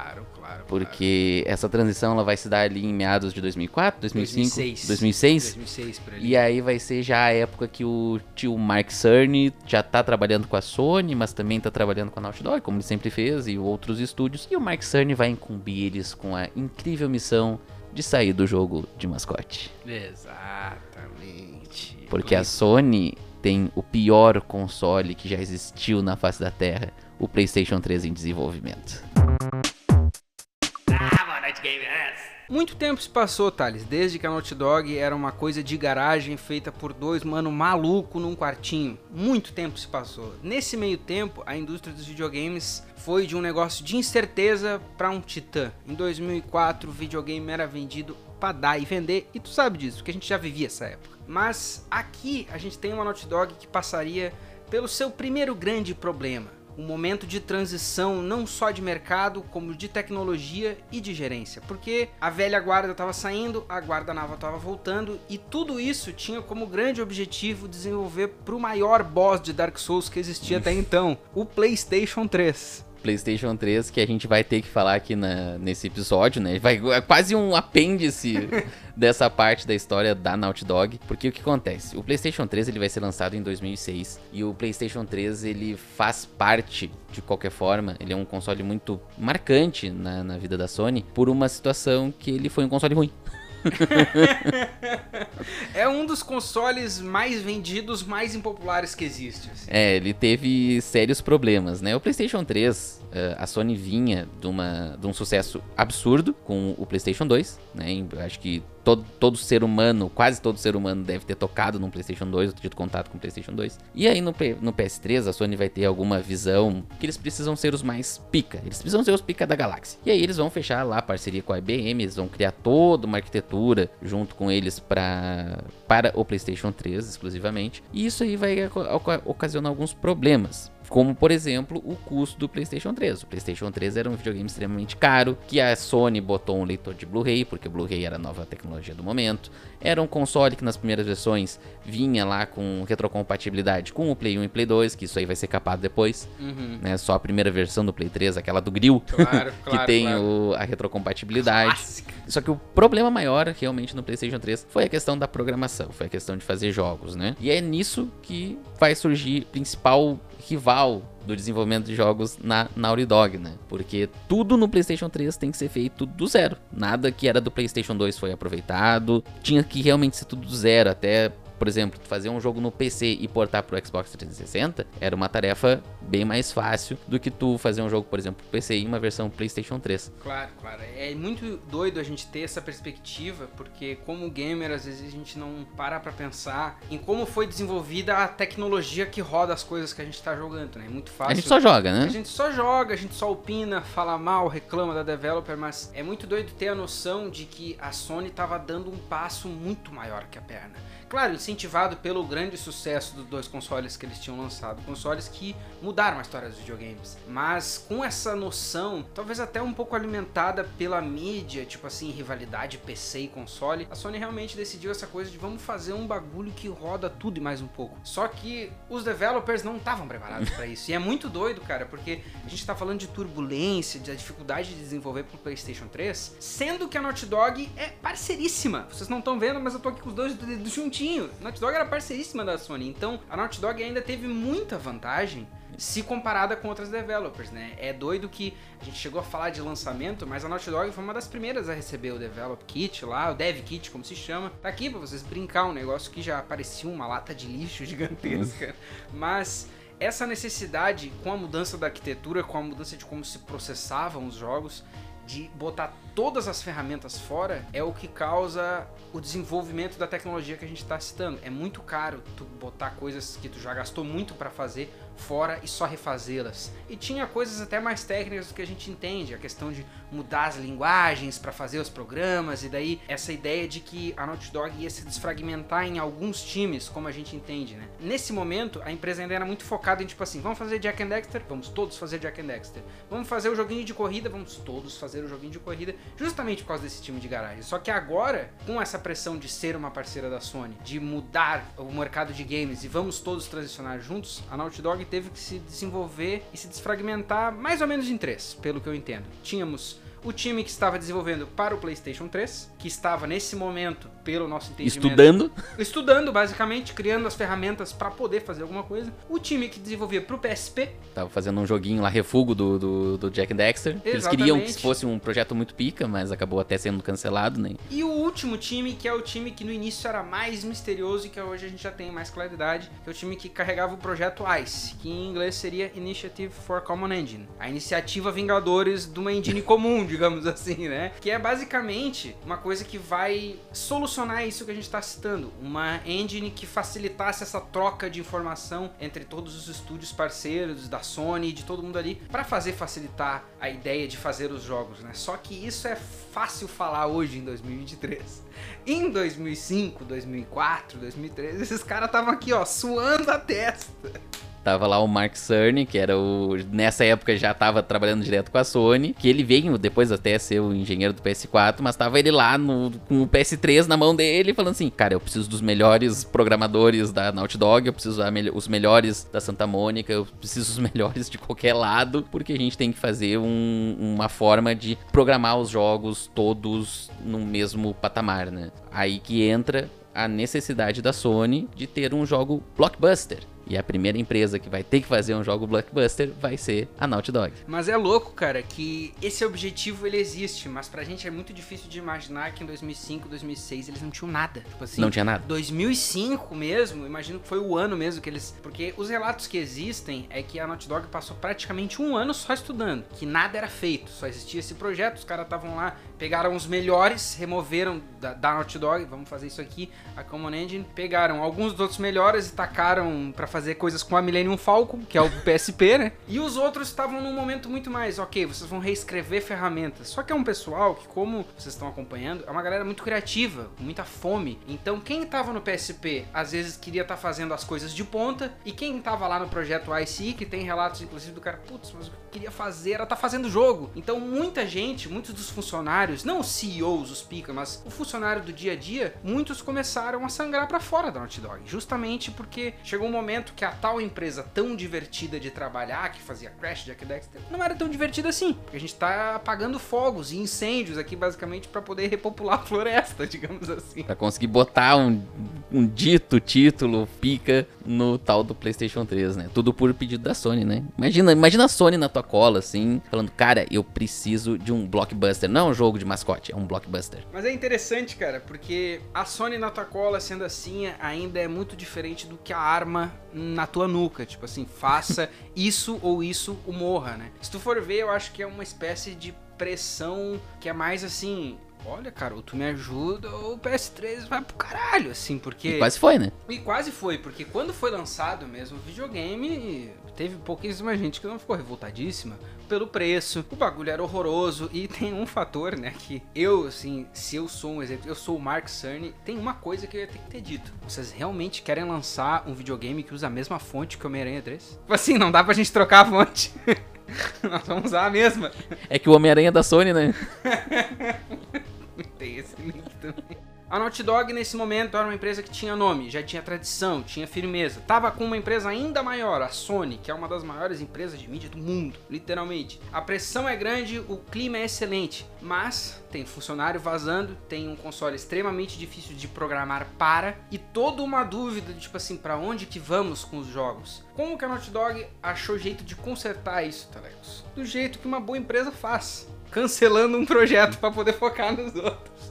O que acabou acontecendo foi que, dado o clima um pouco mais mortal que a situação foi criando, a empresa acabou decidindo assim: quem sabe a gente passa adiante o jogo do Jack and Dexter para outro estúdio terminar, já que é pro PSP e muita gente não quer trabalhar no PSP. Vamos passar ele adiante e vamos focar em desenvolver a nova IP mesmo e deixa os caras do projeto Ice tacar pau lá que vai dar certo. Então, o projeto Jack and Dexter foi cancelado, finalizado, acabou. E é muito doido pensar nisso porque o jeito que acabou Jack and Dexter na Naughty Dog é muito emblemático, na minha opinião, sacou? Tipo assim... Só uma- foi. É, só foi, exatamente. A gente acha que às vezes, quando a gente vive nesse mundo de franquias, né? A grande despedida da série Harry Potter, a grande despedida de Game of Thrones, oitava temporada, a gente vive nesse mundo de, meu Deus, o season finale de Breaking Bad, por exemplo. Mas uma franquia que vendeu tanto como Jack and Dexter não acabou com um bang, sim com um peidinho molhado escondido. Porque, tipo assim, a empresa que criou o bagulho e tem toda aquela questão, né, de agora a, a propriedade intelectual é nossa, a propriedade intelectual é tua, mas na hora que é pra acabar, ela só meio que acaba. Só gente, acabou. Só acabou, a gente passa lá adiante e vamos focar em outra coisa. Eu acho muito curiosa o jeito que essa coisa é meio. fecha um capítulo, mas é melancólica ao mesmo tempo. Porque tem reportes, né? O jogo saiu, saiu até pra Play 2 também. Foi saiu pra PSP e Play 2. Mas tem reportes dos caras hoje em dia até falando, putz, cara, se a gente tivesse feito, teria ficado melhor. Assim. Sim. Pois é, mas não fez, né? Não fizeram, porque estavam fazendo um jogo chamado Projeto Big. Projeto Big, o famoso Projeto Big, que já era direcionado por quem, Talex JP? Era direcionado por uma senhorita chamada Amy Hennig, né? Ela vai ela vai estar na Naughty Dog, né, desde o Jack 3, mas ela vai ser incumbida de ser a diretora principal, escritora principal de um novo de uma nova franquia, né, como a gente falou. Esse Projeto Big era o é solicitação da Sony de fazer um jogo novo, blockbuster e tudo mais. A Santa Mônica tinha God of War 3 que tava lá no forninho, mas eles precisavam de alguma coisa mais, até mais rápido ali. O God of War é de 2009, se eu não me engano. E aí, a Amy Hennig vai juntar toda a sua equipe, todos os roteiristas que ela pode conseguir ali na Naughty Dog para fazer o Uncharted. É interessante notar que a Amy Henning é mais uma dos muitos profissionais que passam pela Naughty Dog com influência pesada de cinema. Acho importante isso. Muita entrevista dela falando que ela pegou o primeiro trabalho de videogame dela, ela tava fazendo mestrado na área de filme. Surgiu um cara com uma maluquice lá de um Electrocop que nunca nem saiu o jogo. Se tu consegue me ajudar a fazer, ela foi meio de gaiato e acabou parando nos videogames. É uma das muitas pessoas dentro da Naughty Dog que vem do cinema. É importante citar isso porque o debate central dos haters em volta da Naughty Dog é que é a empresa do filminho, né? Aqui, Hoje em dia, né? Hoje em dia. Antigamente não era. Nossa, Hoje- o Naughty Dog do passado fazia Crash, agora faz filminho. Hoje em dia, o jogo filminho é uma questão, mas lá em 2006, 2007, era o máximo das novidades. O grande problema de ter, estar nessa posição de um momento de transição, uma guarda nova tá assumindo, a tecnologia nova é incerta, é justamente que não tem um waypoint da Ubisoft, vá para cá, faça a missão. Porque o que, que faremos, né? Que direção que a gente vai? Vamos ir numa direção mais realista? Uma coisa que eu vi a, a Amy Henning descrevendo é que muitos jogos daquela época era meio que tudo cinza, meio sem graça. Tinha muito jogo de tiro, muito né? O FPS. Xbox, então, pelo amor de Deus, era só... Halo era um titã nessa época. É, Halo, Gears of War ou jogo de corrida também, né? O jogo de corrida era bem forte. E aí Amy Hennig vai ter que fazer essa. Vai ter que criar essa IP. E aí eu achei legal, uma coisa também achei legal no desenvolvimento de Uncharted é que eles passaram, como, como eles já estão, né, com essa coisa de blockbuster, talvez fazer uma coisa mais cinemática, O nome do projeto é Big, né? né? Ah, eles estão. Ela fala que passa por todos os tipos de filmes e clichês e o que, que ela pode botar no roteiro. E acabou saindo quase um filme, um jogo de Indiana Jones, né? É muito louco, porque esse jogo já teve mil caras, né? É muito doido que esse período que a gente descreveu de transição completa e que eles estavam muitas vezes criando ferramentas, existiam pastas comunitárias de artes conceituais. E tiveram mil caras pra esse jogo já. Ele ia ser uma coisa quase que Bioshock em algum momento, o que eu acho que Seria bizarro. uma bizarrice completa. Esse jogo, ele tem essa questão que hoje é mais simples assim de ver. Puta, era óbvio que assim, mas eu acho que a escolha de o cara, o Nathan Drake, ser o Nathan Drake, uma pessoa normal, que usa roupa normal, que tipo assim, não é o Indiana Jones, que tem um chapéu e uma porra de um chicote. Não, é só um cara, sabe? Literalmente só um cara. É uma coisa que é muito arriscada, porque, pô, hoje um Nathan Drake na caixa vende um videogame. Mas naquela Mas época. Só um concept art dele é só a coisa menos interessante que existe, né? Tanto é que eu tava lendo uma crítica antiga do. Uma crítica antiga não chega a ser, porque o jogo não tinha saído, era um First Impressions. E o cara tava dizendo, tipo assim, por que, que eu tenho que me importar com esse mano? Claro que é o primeiro jogo e tu... é só mais um título na semana, né? Mas mal se sabia que esse título ia marcar uma presença imensa. Eu acho doido, mais uma vez, o quanto tem de influência de cinema aqui, porque tu disse que é um jogo que é um. praticamente um jogo de Indiana Jones, só que a Amy Hennig assume que é uma. um Indiana Jones é uma influência gigantesca do bagulho e que, tipo assim, a gente realmente pegou, viu um milhão de filmes e anotou todos os clichês imagináveis e disse: o que a gente pode fazer disso aqui? O que a gente pode fazer disso aqui? Tanto é que a série Uncharted é vários filmes, né? Tanto é que o filme depois tenta encaixar todos os jogos num filme só. Não existe arte sem contexto, Thales. A gente não cansa de falar isso porque é uma obviedade da discussão. E eu acho interessante também que não só o cinema e não só o momento dos jogos na volta apontava para esse caminho, um jogo aventura, um pouco de tirinho, não sei o que, como também existia um vácuo de poder, porque os jogos da Tomb Raider já estavam chegando numa coisa que, tipo assim, a franquia tá meio perdida. A gente vai para um lado, não sei. Os jogos da Tomb Raider, conforme os anos 90 foram acabando, a, a, influência deles foi caindo muito, né? E eu acho maluco que sai os filmes no início dos anos 2000, os filmes têm muito sucesso e eles ainda assim não conseguem reerguer a paixão pela franquia. E eu acho que existe uma malandragem da Amy e do time da Sony, tipo assim, esse momento existe. Também existe um contexto que, tipo assim, Tomb Raider é um tipo de jogo muito famoso, mas não tem tanta emulação de Tomb Raider. Tipo assim, Souls-like tem um milhão, mas não tem tanto jogo que tenta ser meio aventura, né? Então, uma coisa que eu vi numa entrevista da Amy Hennig dizendo é que parecia que os jogos eles tinham um pouco de vergonha de sair fora da caixinha que Tomb Raider inventou. Então, existe essa coisa de, tá, e quem sabe se a gente pegasse e não focasse tanto em um, um tipo de design por levels e fosse uma coisa bem cinemática mesmo, de um trem caindo, de uma loucura acontecendo. E isso muda o jeito jeito com que tu tá pensando no jogo. Porque, por exemplo, assim, a gente vai chegar lá na frente a falar de Uncharted 2, mas o relato que existe é que a primeira coisa que saiu do jogo foi a ideia do trem. Sim. E esse é um tipo de processo que ele é muito do cinema. Eu não sei se tu já ouviu falar da filosofia que alguns filmmakers têm de o shot é o que manda. Porque o que acontece basicamente é tipo assim, para fazer um clipe ou para fazer um filme, às vezes o que vem não é história, é uma cena. Por exemplo, no Last of Us, a cena que pode ter vindo é aquela da girafa. Pô, a gente viu a cena da girafa, isso aqui é muito foda. Essa ideia vai trazer várias outras. E no caso do Uncharted foi as ideias do cinema compostas com as coisas da época. Tudo converge, cara. A malandragem dessa pessoa, Amy Henning, os filmes e o contexto dos jogos de aventura da época, que praticamente não existiam, trazem um bagulho que é um clássico hoje em dia, que rendeu quatro jogos que, tá, que faz de venda uma maluquice vende bem até hoje e é muito bem visto até hoje. Outra coisa que é super importante de citar no Uncharted, principalmente o primeiro, ele vai andar para que Last of Us no futuro corra. Exatamente. Porque total. ele vai ser o primeiro jogo que vai conseguir de maneira concreta fazer com que tu vá avançando no jogo e que os personagens vão se desenvolvendo conforme o jogo e que eles vão conversando de maneira natural. Também tem isso. Isso é uma coisa muito interessante. Eu lembro que quando eu joguei a primeira vez o Uncharted, eu, eu tinha Xbox 360, fui na locadora e falei, ah, vou jogar esse Uncharted aqui que tem uma galera que fala que é bom. Uhum. Na época eu não fiquei travado na primeira fase porque eu não consegui resolver o primeiro puzzle, porque eu sou uma pessoa idiota. Mas ver que, tipo, a cena de abertura ali que tá o Nathan Drake e a repórter conversando de uma maneira fluida e aí já troca pra cena de tiro e tudo mais, aí vai tudo bem, tem um corte de cena que vai para eles na floresta e tu vai andando na floresta com os personagens conversando, era uma coisa totalmente nova, geralmente não se tinha isso. E era uma coisa que começa na Naughty Dog lá no Jack and Dexter, né? Que no Jack and Dexter eles tentam dar uma naturalidade já nas animações, até com o uhum. pessoal lá que veio da Pixar, e agora eles estão conseguindo finalmente achar o achar a fórmula para esse tipo de situação no videogame, né? E um acerto muito pouco relevado, um acerto que as pessoas não dão o valor que deve dar, na minha opinião, é o diálogo, porque o diálogo na minha visão, é o que pode fazer ou derrubar um filme, uma série, qualquer coisa. É o diálogo que faz a coisa parecer mais realista ou mais dura. Isso me chama a atenção da primeira hora do Uncharted, que é um diálogo que ele tem uma leveza e uma fluidez muito ágil, sacou? Então, tu já tá... É malandro, né? É malandro, cara, e tem muito a ver com aquela coisa de tu tá jogando aquele jogo pela primeira vez num sistema que é novidade. Porque daí tudo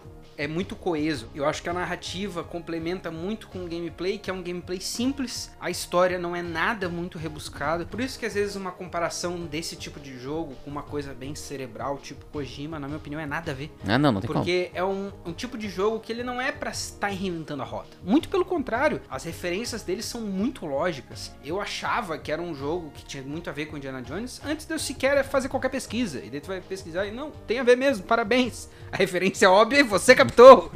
Saca? Então, tipo assim, isso funciona muito para contribuir assim até com tu gostar do Nathan, cara. Eu acho que essa coisa de ele ter um cara com o qual ele fica conversando, tu vê, tipo assim, eles são meio canastrão, saca? Aquele, aquele personagem quase que Robin Hood. O que ele tá fazendo é meio errado, mas ele é gente boa, então tá tudo certo, sacou? É uma coisa que não se dá tanto valor. E também é outro elemento que a Naughty Dog hoje em dia é praticamente conhecida por fazer só isso. Exatamente. Outra outro ponto também que é bem relevante no Uncharted, na questão da direção do jogo, ela não só queria fazer um jogo mais cinematográfico, que era, né, que, que se tornou assim meio que o objetivo deles, como eles tratavam, eu achei muito interessante essa parte, que eles tratavam o Nathan como um ator do set. Isso, né? cara, isso é muito Isso é muito, isso é muito legal, né? Porque faz traz toda essa naturalidade que nem a gente, que nem a gente comentou. E não só isso, mas ela tinha outro objetivo que é colocar o jogador dentro de um filme mesmo. Exato, né? exatamente. Mas a parte do Nathan Drake ser tratado como um ator também era novidade na época. Eu acho que é muito doido essa ideia do casting, né? Porque eles falam dessa coisa de que o Nathan Drake é como se fosse o nosso ator. Eu acho que isso tem até a ver com que nem quando tá sendo feito um filme ou uma série, aqueles primeiros momentos assim, vamos fazer um episódio piloto que vai ser uma merda, mas só pra sentir as roupas, saca? Porque também tem relatos de que já teve um momento que o Nathan Drake tava com um colete laranja, teve um momento que ele ia ser de um jeito, que ele ia ser de outro. Então, essa coisa de tu realmente chegar no melhor visual possível pro personagem, ok, chegamos. Agora ele é o nosso grande ator. Agora ele vai carregar tudo.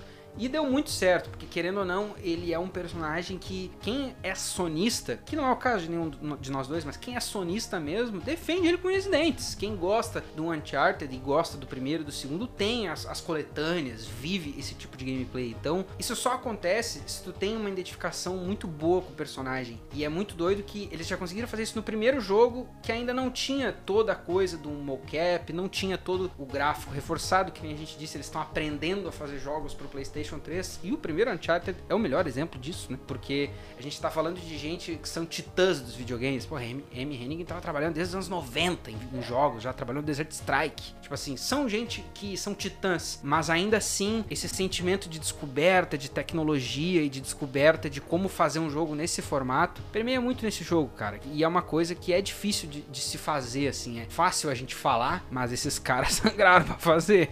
Com certeza, tanto que é um, tem um tempo de desenvolvimento bem grande, né? E, e é muito legal tu ver nessa época da, da Naughty Dog, assim, que eles foram aprendendo a fazer essas coisas, porque vai passar um tempinho, eles vão pro Uncharted 2, e o Uncharted 2, comparado ao Uncharted 1, é um salto, É um salto gigantesco. Incrível. É um salto gigantesco. né? Eu atribuo isso a dois fatores. O primeiro deles, ninguém sabia qual que ia ser a resposta do PlayStation 3 quando ele saiu. Então, o Uncharted 1 é um jogo muito aposta. Será que a gente consegue como estúdio? Será que a gente consegue como empresa Sony? Será que esse console tem o potencial que um PlayStation 2 teria? E a primeira resposta que eles têm é muito negativa quando se anuncia o preço do console, né? Um, um console que é caro, um console que nem a própria Naughty Dog alega que não sabia o preço. Os relatos que a gente tem é de que ficaram sabendo o preço junto com o consumidor lá no trade show, que foi a E3, se não me engano. É 13, é 13. Então, tu já tá sabendo, puta, então todo aquele trabalho que a gente botou vai ser num console que é caro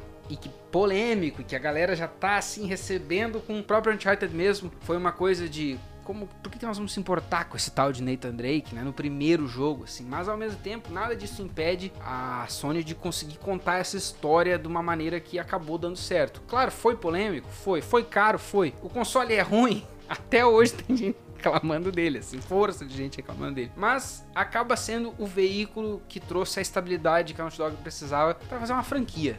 Porque o bagulho se dar dizer que Fazer uma Uncharted- nova franquia, né? Que franquias já tinham outras, mas... Dizer que Uncharted deu certo é um understatement, cara, porque deu muito certo. E eu acho que é uma franquia que ela brinca com uma intenção muito primordial do ser humano. Uma coisa que a Amy Henning disse não fui nem eu, que é a coisa de que tu quer tu, como ser humano, tu, Thales, eu, Lucas, tu quer achar que tem um lugarzinho na Terra que ainda não foi descoberto. E Uncharted vai te trazer justamente isso, vai te levar pra Shambhala, vai te levar pra Eldorado. Essas ideias, de, o tema pra onde o jogo tá indo, de brincar com essa curiosidade, além de ser muito Indiana Jones, afinal de contas o cara tá atrás do Santo Graal. Sim. Além de ser muito Indiana Jones, brinca muito com a imaginação das pessoas. E não é por menos que Uncharted deu muito certo. Apesar de que eu acho muito interessante essa citação do meu mano Taylor Kurosaki, que ele diz o seguinte, Thales. Uncharted não é só que foi difícil, parecia ser um jogo que não queria ser feito. Essa frase pra mim é maravilhosa, cara, porque quem já não passou por um trabalho que parece que não quer se completar, que tudo dá errado. Ah, trocou a tecnologia, temos que fazer tudo de novo. OK. Ah, não para de sair gente da empresa. OK. Puta, o console é muito caro. OK. A gente não sabe pra que caminho vai, não sabe como é que o personagem vai ser, tem que ser do zero, tem que ser blockbuster, tem que, tem, tem que vender. É. É difícil, cara, é difícil, mas desse processo, de toda essa turbulência, saiu um nome que hoje é um titã também. Ele que já, tem, já tá provocando suspiros profundos aqui à minha esquerda. Ele que é autor de uma série de extremo sucesso no HBO nesse momento. Neil Druckmann, um cara que, nesse momento da nossa história, primeiro Uncharted, final da série Jack and Dexter ali, ele é só mais uma engrenagem na Naughty Dog. Uma engrenagem esfomeada, sim, mas só uma engrenagem. Muito esfomeada, né? Diga-se de passagem. extremamente esfomeada, mas uma engrenagem que começou a ver cada vez mais o seu papel dentro da Naughty Dog sendo aberto. Porque também é interessante citar aqui, concordamos já que Uncharted é um sucesso absoluto. O jogo saiu. Mas a partir desse momento, acho que até porque a, a gestão nova já estava bem solidificada, o Wells e o Balestra, a partir desse momento começam a se fazer mudanças mais profundas dentro da Naughty Dog. Por exemplo, assim, uma conversa que já é dita é que a gente não precisa fazer tudo dentro. A gente pode contratar umas ferramentas de fora, a gente pode pegar, que nem se compra asset na Unity hoje, a gente pode comprar a ferramenta lá do cara que vai facilitar o sistema de save pra todo mundo. A gente pode, né? E podemos usar Adobe Illustrator para fazer nossas coisas. Aí, inclusive, que entra o Neil Druckmann, porque ele queria fazer os designs, os caras não queriam que ele fizesse, fica de programador e não incomoda. O cara diz, ele então tá, Vou fazer hora extra, vocês vão me pagar e eu vou, vou mostrar que encher eu o sei. saco nesse Illustrator aqui, mas eu vou tirar alguma coisa dele. E esse cara, ele é um nome que deixa as pessoas assim polvorosa hoje em dia, né? Principalmente os haters do famoso jogo filminho. Mas ele, junto com o Bruce Straley, criaram uma outra IP que viria a ser talvez o maior sucesso da Naughty Dog. Não sei se o maior, mas com certeza o mais polêmico, que é The Last of Us. Isso é importante a gente ter também a timeline, porque eu, antes de começar a pesquisar para esse grande programa, não sabia. Eu achei que Uncharted e The Last of Us estavam meio que acontecendo ao mesmo tempo, tipo assim, Uncharted 1, Last of Us, só que na verdade, Uncharted 1 saiu em 2007 e Last of Us de 2013, quando Sim. já tinham três Uncharted, né? Então a gente discute bastante assim momentos em que a Naughty Dog se dividiu e não deu certo, mas o Last of Us é a primeira vez que deu é a certo. primeira vez que dá certo. Eles vão dividir o time. eh, o Uncharted 1 e o Uncharted 2 são realizados com o Neil Druckmann ali já eh, na parte de roteiro, programação e tudo mais. No 3, a equipe eh, já muda, né? A Amy Hennig continua de diretora, tem lá o, o outro pessoal, mas o Bruce Stradley e o Neil Druckmann são dois caras que vão chegar com uma ideia de, cara, a gente tem uma ideia nova, de um jogo novo, e a gente quer fazer esse, esse game. E aí eles vão receber, né, devido ao sucesso de Uncharted, uma possibilidade de fazer esse joguinho de zumbi. É muito doido que é uma possibilidade mesmo, porque o Neil Druckmann, ele enche o saco com essa história há muito tempo, né? Ele quer fazer essa história de alguma maneira há séculos. Coisa que em 2000 e, sei lá, 2011, quando eles começaram a... Tipo assim, 2011 acho que o jogo já tava até bem encaminhado, mas supondo ali 2010, quando eles começaram a realmente desenvolver as ideias do que seria Last of Us, ele já tava enchendo o saco com essa história tem uma dúzia de anos aí, digamos assim. Incomodando nos mais variados formatos e ninguém queria pegar a tal da história. Mas com algumas adaptações e com o input criativo do Bruce Straley, sai essa ideia de que seria um jogo de zumbi, mas que o zumbi não é zumbi, que tem essa questão de que ele é um fungo e que ele vai tomando conta do ser humano. Eu acho muito interessante que, assim, Uncharted é uma série de jogos que tem bastante sucesso. Não me matem na rua, fãs de Uncharted, mas Uncharted não tem tanta lore, digamos assim, tipo, fora do mundo que a gente conhece. Uncharted, na minha visão, pelo menos, me corrija se eu estiver errado, Thales, mas Uncharted ah, cria ficção em cima da lore do mundo real. Shambhala, Eldorado, tá me entendendo? Nesse sentido que eu quero dizer. Agora, Last of Us, eles realmente tiveram que criar um mundo em cima de uma coisa do mundo real que é o Cordyceps. Tá me entendendo? Exatamente, é. O Uncharted ele vai pegar fatos, né? Fatos Vai históricos brincar e brincar a- com eles. Como faz, por exemplo, Assassin's Creed, na Claro, sua época. Eu vejo na mesma clássica, maneira. Se tu for ver, o Neil Druckmann, que é um cara que enchia tanto tempo saco com essa história, ele tem que admitir aqui, descer um pouco do seu palquinho, que sozinho ele não vai conseguir, né? Então ele e o Bruce Straley, eles desenvolvem a história. Os dois juntos com muita exposição a filme novamente. Uma coisa que eu vejo sendo citada muito quando se fala de Last of Us é aquele filme do George Romero, o clássico filme aquele de zumbi, que eu não acho nem que tem tanto a ver. Tipo assim, é, É, uma não. associação muito vaga. É que nem tu dizer assim, ah, Last of Us é super a ver com The Walking Dead. Eu realmente não acho que tenha nada a ver. Eu acho que Last of Us pode até parecer um jogo genérico de zumbi, uma história genérica de zumbi. Mas é duas horinhas ali que tu vê que é outra Que é coisa que eles estão tentando. É um riff nessa história pós-apocalíptica. O zumbi é outra coisa. Porque o que eles têm ali, no- falando da história mesmo, é uma história de duas pessoas. Eu acho que é que nem assim. Dá pra dizer que Uncharted é meio que a vida do Nathan Drake. Porque vai lá atrás na vida dele, vai lá na frente, passa por todos os dilemas que vem na cabeça dele. Mas The Last of Us é um jogo sobre duas pessoas e a relação delas. E esse não é um objetivo de videogames até então, Thales. Na minha visão, pelo menos. Compara a ideia de Crash, a sinopse de Crash com a sinopse de The Last of Us. Nossa. Saca? São coisas muito diferentes, cara. Muito, muito diferentes. São coisas que não tem nada a ver uma com a outra. De sinopse mesmo, falando assim da, do resumo mais tosco possível. Até, até comparando o próprio Uncharted com, com Last of Us. Last of Us a gente né, trazendo pro futuro aqui rapidinho, hoje a gente tem a série de Last of Us. Funcionou como série e tudo mais, né? A adaptação tá correndo aí. Já o Uncharted, ele é muito um filme blockbuster. O Uncharted é muito aquela coisa que tu tira o cérebro de dentro da cabeça e tu consegue se divertir com o Uncharted. O Last of Us, ele já é uma experiência totalmente diferente. Tu não vai, tipo, só tirar, tipo assim, só se entreter com tiroteio e coisa louca acontecendo e coisa caindo e subindo trem e deserto e tudo mais. Um não, é um não é um entretenimento tão fácil, né? Que nem é o Uncharted. Exatamente, esse é o ponto que eu ia fazer, porque, na minha opinião, uma diferença clara dos dois jogos é que Uncharted pega muitas influências de filmes e diz assim, ok, como que a gente vai transformar um filme num jogo? Não é muito mais difícil tu pegar um jogo que na verdade é uma transformação de um filme e fazer o reverso, tá me entendendo? Tipo assim, ok, isso aqui é um jogo que na verdade é para tu sentir que tá num filme, mas agora a gente vai fazer um filme que é para tu sentir que tá num jogo que é baseado num filme, sabe? A conversão do MP3 pro WAV pro MP4, assim, tá me entendendo?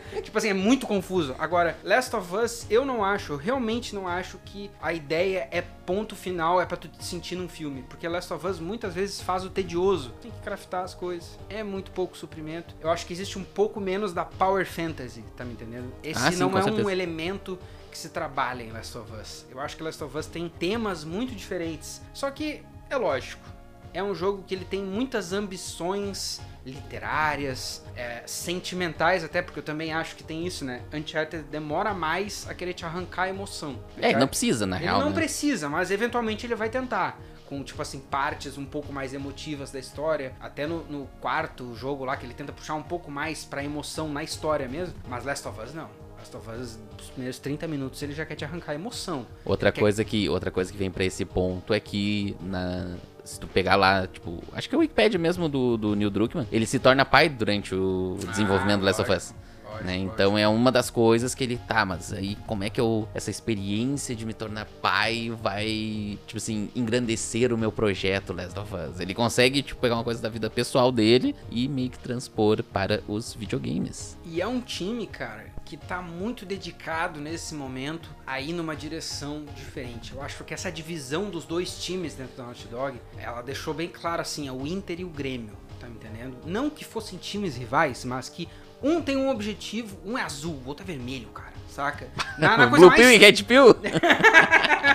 na coisa mais binária tosca que eu posso falar, tipo assim, nesse momento que a gente vai dividir a galera para fazer Uncharted 3 e Last of Us 1 são jogos que eles têm tonalidades muito diferentes, né? Então, por isso que eu digo assim, o azul e o vermelho, porque num a gente vai full narrativa, no outro a gente vai narrativa pero jogo de ação também.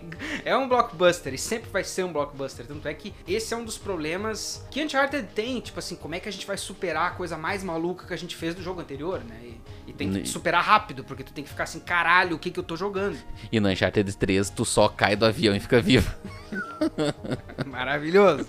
Mas aí, uh, Last of Us é uma coisa que, por um lado, é muito mais ambiciosa narrativamente. Mas aí o gameplay às vezes não é tanto. O gameplay do, do Last of Us Cara, ele foi, é, é, é, muito doido a gente pensar assim que. Eu não sei porquê, eu, eu realmente não sei porquê, mas eu, nunca clicou comigo, né? Apesar do gameplay não ser tudo isso, não ser assim, o gameplay mais inovativo que existe, porque Last of Us é um jogo que gameplay, assim, falando de gameplay, ele tem bastante a ver com seus pares da época. Apesar de tudo isso, se o Nathan Drake era um personagem que era um ator dentro do set mental da Naughty Dog, no Last of Us a gente tem atores reais interpretando os personagens de uma maneira que até então não tinha sido usada desse jeito. Porque, claro, Uncharted 1, Uncharted 2, Uncharted 3 já tinha sido feito coisas com motion capture, mas nada do jeito que era feito em The Last of Us, que tem uma diferença crucial, Thales. O áudio era capturado junto Sim, é tudo feito. É, é uma atuação. É uma, atuação, atuação 100%, né? completa né? e, e restrita. Porque, claro,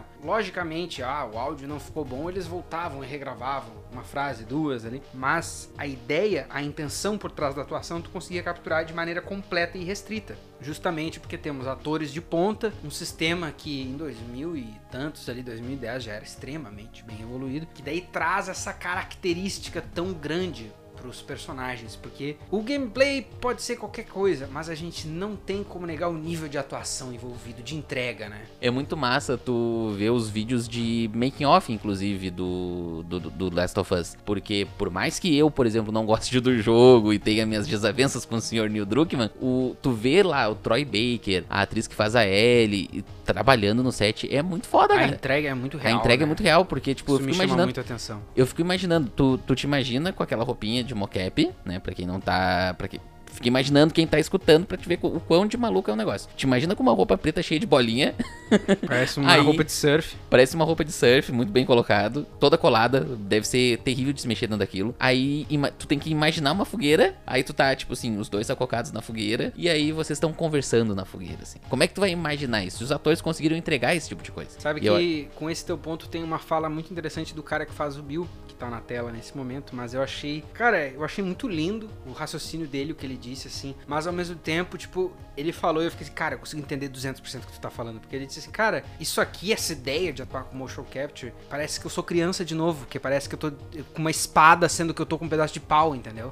é muita coisa de tipo assim, nossa, eu tenho que imaginar aqui com os meus amigos que eu tô com uma pistola, mas na verdade eu tô com um, garfo na mão, saca? Então tem uma coisa de se trazer de volta pra infância. E é qualquer vídeo desses de making off, tu vê a entrega dessas pessoas. Isso me choca muito. Porque, claro, isso não é novidade para ninguém que acompanhou o bagulho, só que eu fui jogar Last of Us ano passado. Tu vai atrás e tu vai ver assim, porque jogando o bagulho, eu sei lá, a gente imagina. Qualquer pessoa que tá jogando sem informação pensa que a voz foi gravada depois, ou que então era um set meio de arreganho. Mas, cara, muitas das cenas, a expressão dos atores, a entrega, quando tem choro é de verdade. Quando a, Ellie tá triste, a atriz tá lá com a expressão toda triste mesmo. O, não é que o Troy Baker ficava sério para entregar a linha e para. Não, cara, o diálogo todo com a cara expressiva. Isso é muito de maluco. E vendo também o jeito que o jogo foi feito, tem aquele documentário excelente no YouTube que também tá na tela agora, vendo como o jogo foi feito, é muito doido ver como os artistas de fato usam isso, porque os caras primeiro trabalhando com 52 monitor, né? Mas a artista que pega e traduz o motion capture com a expressão da atriz ali e daí traduzindo ponto a ponto pro que seria o jogo, assim. Não, eu posso mudar um pouquinho aqui, eu posso reforçar o que ela fez, eu posso. Isso é uma coisa que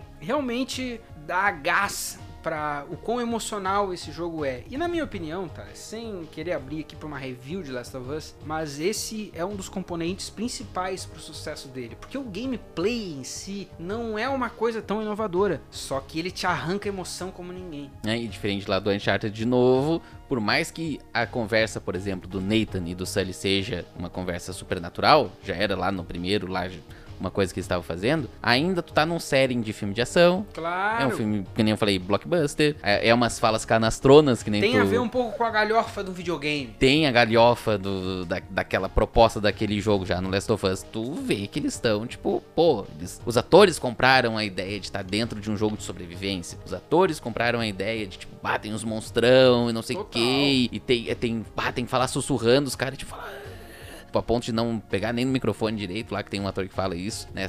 Que a voz sai travada, mas uhum. isso traz uma naturalidade ainda maior pro jogo e acho que foi isso que fez o choque né, em 2013. Porque que nem tu falou, a gente jogou o jogo na nossa live em 2022, uhum. né? Então para nós realmente foi uma experiência assim, tipo, tá, é um jogo. É um jogo, Mas exatamente. 2013, para quem jogou no PlayStation 3, é... foi doido. Mas eu consigo ver um marco ali, cara, porque muitos jogos hoje em dia pegam um pouco. Pega, por exemplo, Star Wars Jedi Fallen Order. Para mim, ele é um filho de vários pais. Mas alguns dos pais dele são os títulos da Sony com a Naughty Dog. Tem Uncharted nele e tem Last of Us nele. Claro, com graus variados de sucesso. E isso é outra coisa também. A, gente pode debater assim, Last of Us é bom, é ruim, Neil Druckmann é um cara do bem ou do mal, que a gente ainda vai chegar nesse podcast, calma e não fechem a janela.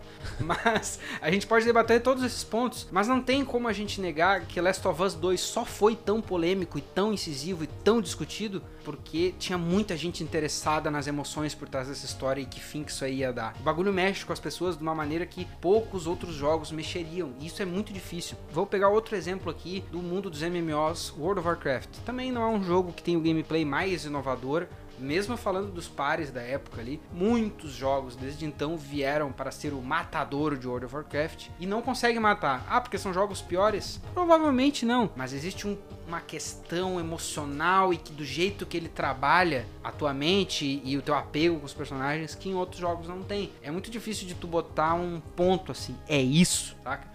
Porque a gente pode fazer um programa de 4 horas apontando todas as falhas do design de The Last of Us, mas aí tu pega e joga um momento que nem aquele da girafa. Ah, não, da assim, girafa é. Caralho, sacou? O momento da girafa é detalhes. é realmente fora fora de sério, assim, porque ele, é, ele é um Eu acho que, assim, na minha opinião, é óbvio, né? Se eu acho, uh, o momento da girafa ele é um momento que te recompensa no jogo.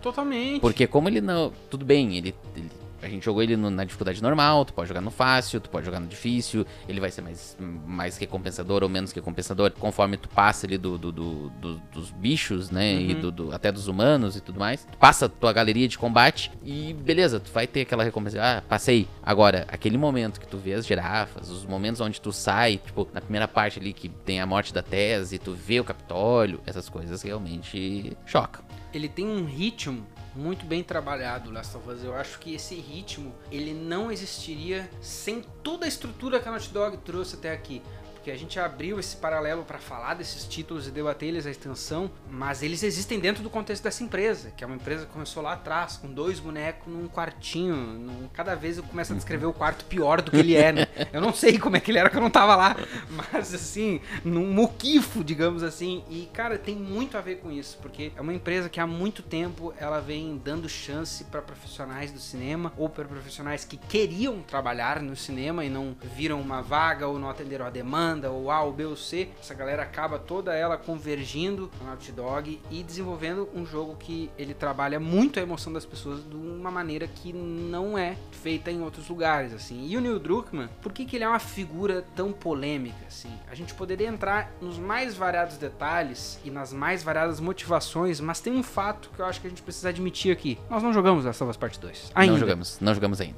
Não jogamos ainda e digo mais, agora vocês vão denunciar o nosso canal. Não jogamos e eu fui atrás de não saber o que acontece na história.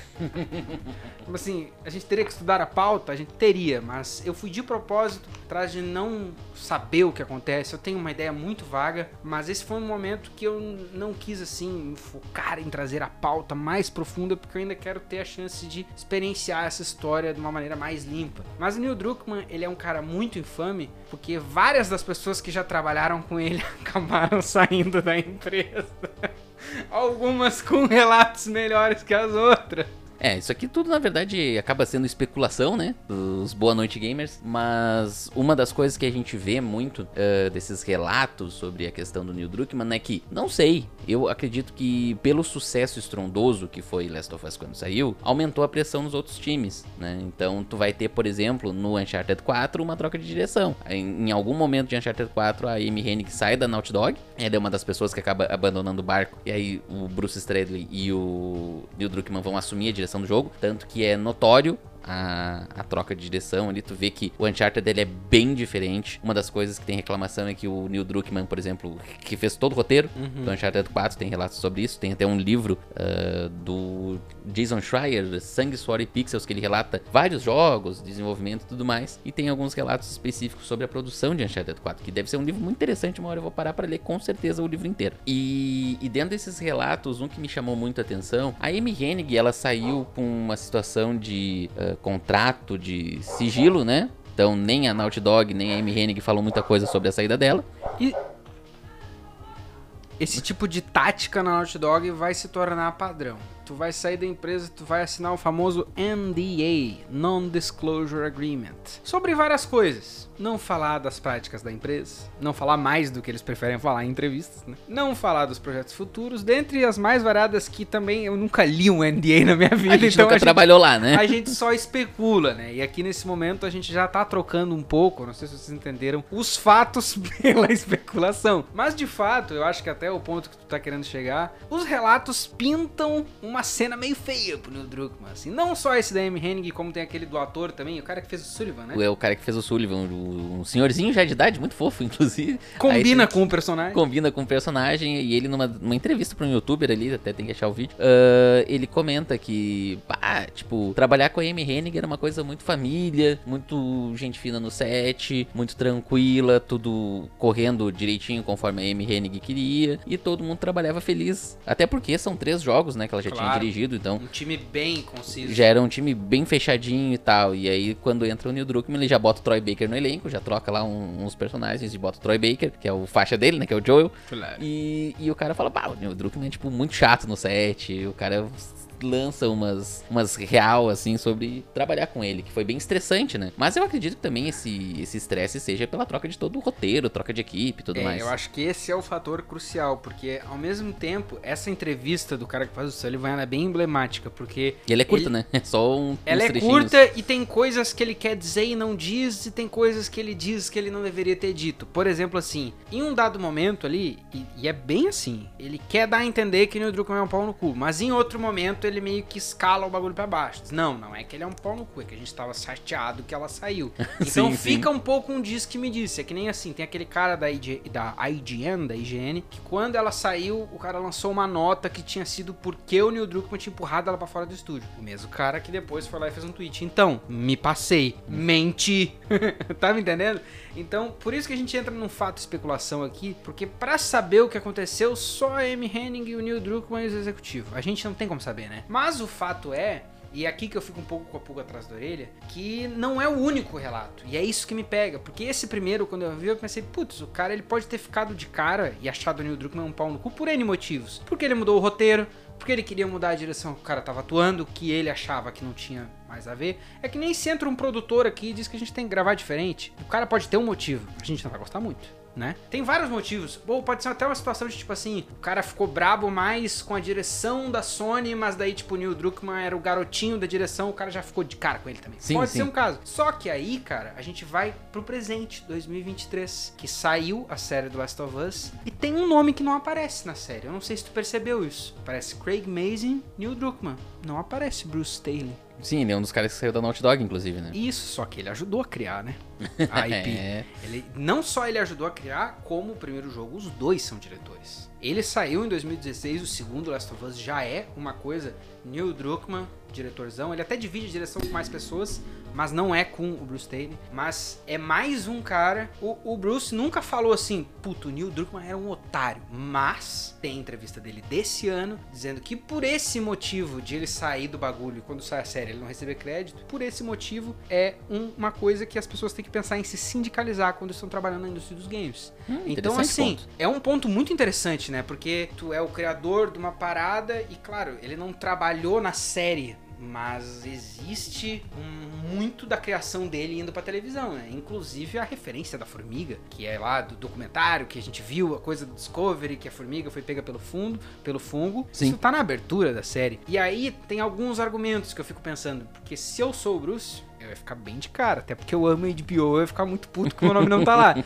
Mas se eu sou executivo da Naughty Dog, eu posso dar a miguelada e dizer, ué, cara, tá escrito ali em letras miúdas, baseado no trabalho da Naughty Dog. Tu era da Naughty Dog, tá aí teu crédito. O que, que eu quero chegar com tudo isso? O Neil Druckmann é uma pessoa horrível? É muito difícil de dizer, mas tem algumas histórias estranhas em volta dele. De fato, tem. Quando eu vejo uma entrevista, por exemplo, assim, tem um painel da Sony que eu acho muito legal, que é com o cara aquele que fez Big Bang Theory, o, o cara que fez o, o rival do Sheldon lá em algum momento do Big Bang Theory, ele tá num painel que é com ele, Troy Baker, o cara que trabalhou no design e o Neil Druckmann. Toda vez que eu vejo um tipo de coisa dessa, me chama a atenção que o Neil Druckmann é o que fala menos. Sempre ele é o que fala menos. Vai ver, por exemplo, os podcasts excelentes que estão saindo do, do Last of Us. Sai a série, no outro dia sai um, um episódio discutindo a produção. com- Neil Druckmann é sempre mais quieto.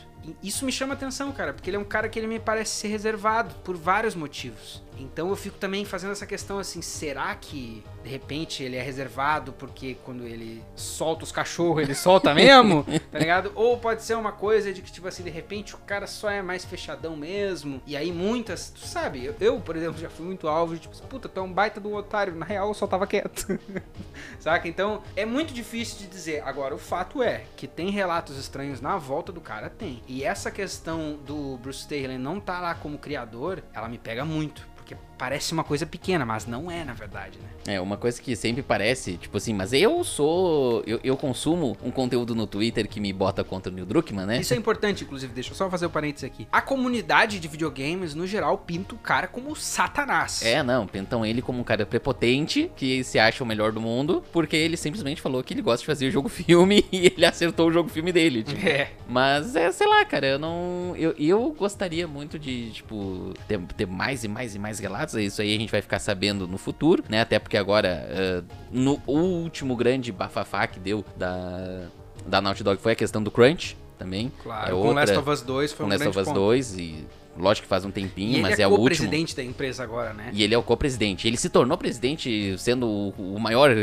cruncher da empresa, talvez, não sei. Isso é muito doido, porque até aqui a gente, como a gente já tá no período de especulação desse programa mesmo, a gente não deu atenção devida pra troca de guarda que aconteceu novamente, né? Porque é. hoje a gente já não tem mais o Balestre nem o Wells na empresa. A gente tem o Neil Druckmann e esse outro cara que tá com o nome na tela aí, que são os co-presidentes. Então, ele é um cara que também eu entendo um pouco, tipo assim, é muito fácil pintar ele como Satanás porque ele também é o co-presidente da empresa, né? Não, é o cara outra... que mais fazia crunch, ele é o cara que mais encheu o saco e hoje ele é um dos donos da porra, dono, entre aspas. É, e, e é muito maluco assim que tu. Qualquer notícia que tu pega sobre crunch na, na indústria dos games, geralmente tu tem, por exemplo, ah, o caso na Rockstar. Tipo, ah, a galera meio que cobrava a gente para trabalhar pra cacete, porque tinha que entregar o Red Dead Redemption 2 ali na, em tal data. Uhum. A galera da CD Projekt Red com, com Cyberpunk, ah, o jogo tá.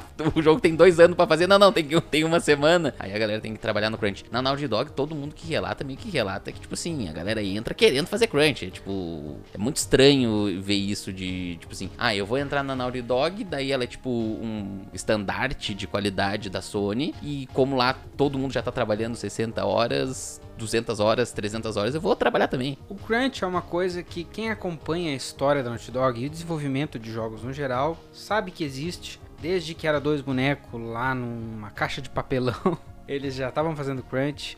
Todos os grandes títulos da empresa foram feitos à base de crunch e eu, inerentemente, como um artista, como uma pessoa que faz as próprias coisas, vejo crunch às vezes como uma etapa natural do processo. Ao mesmo tempo, não é difícil de reconhecer em casos como que tu citou, Cyberpunk e vários outros que a gente vai só listar mais uma vez aqui, que é uma coisa que pode lidar com vários efeitos negativos na saúde dos trabalhadores e no resultado final, mais importantemente do que até a saúde das pessoas.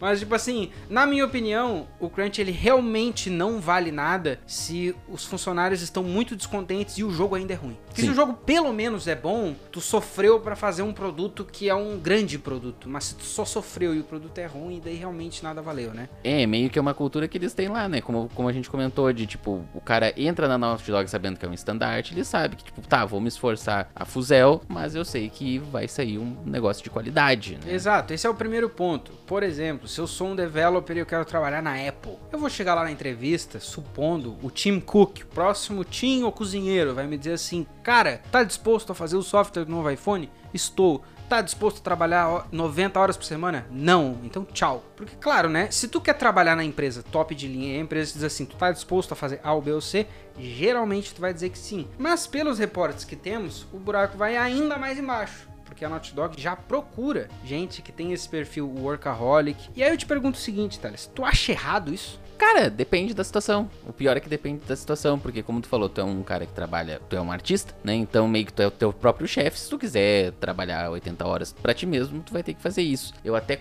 eu entendo o lado do tipo assim, uma das coisas que foi falada várias vezes aqui é que a Naughty Dog tem lá aquela política horizontal né? Então, tu tem alguns reportes, por exemplo, do cara falando: "Meu, eu trabalhei, fiz o meu, fiz a minha tarefa do dia, né? E o meu colega, eu sou designer, por exemplo, sou programador, e eu tô com um colega da animação ali e ele tá empipinado com um problema que ele não tá conseguindo colocar na animação. Eu vou me levantar e vou ajudar o cara. Uhum. Aí, tipo assim, em vez de eu trabalhar 8 horas uh, fazendo as minhas tarefas, eu não acho errado tu trabalhar 9 horas e ajudar o coleguinha a terminar a tarefa dele. Mas tudo tem que ter um limite, né? O problema é quando passa esses limites. Esse é o, minha única, é é o meu único adendo, assim, é o meu único contra, né? Nessa questão do crunch. É, porque quando a gente fala de crunch, tem esse tom um pouco predatório, né? Quando a gente diz assim, a empresa tem alvo em perfis de gente que é workaholic, parece que a empresa tá procurando assim os caras que ela pode, entre muitas aspas, escravizar. Mas eu acho que também tem uma coisa de que, por exemplo, assim, se essa é a cultura da empresa há 30 anos, meio que tá esperado, né? Se tu entra é lá. esperado, pelo menos da gerência, das pessoas que estão lá há 20 e tantos anos que seja, essa dedicação, porque muitas vezes, e no caso da Naughty Dog é esse caso, a gerência é gente que trabalha na, na empresa há muito tempo. Então, essas pessoas fizeram muito crunch, se sacrificaram da vida pessoal, da vida de trabalho, para chegar naquele topo e com portfólios que dão razão a isso, né? Puta, eu fiz crunch lá no Last of Us 1, mas olha as vendas que o jogo teve, e muito porque o produto foi bom, porque eu sou animador X ou YZ. Então, tem essa questão que, tipo assim, é ruim e complicado ao mesmo tempo. Mas aí, se parece que é uma coisa que é extorsiva, tem um relato que eu achei muito interessante de toda essa discussão, porque a gente tá falando de crunch, das polêmicas em volta de Last of Us 2, que foi quando essa discussão ficou mais efusiva, 2020. Mas aí tem esse relato aqui do Jonathan Cooper, o cara que inclusive tem a arroba mais básica de todas, arroba GameAnim, porque ele é Game Animator, né? E o cara, nas palavras dele, o problema quando ele saiu da Naughty Dog, que é um, é um developer clássico da Naughty Dog, é um animador clássico da Naughty Dog, mas quando ele saiu da Naughty Dog, eu acho muito interessante que o cara pôde botar a boca no balão. Foda-se NDA, eu vou falar. Ele não reclamou de crunch. Inclusive deixou muito expresso que, cara,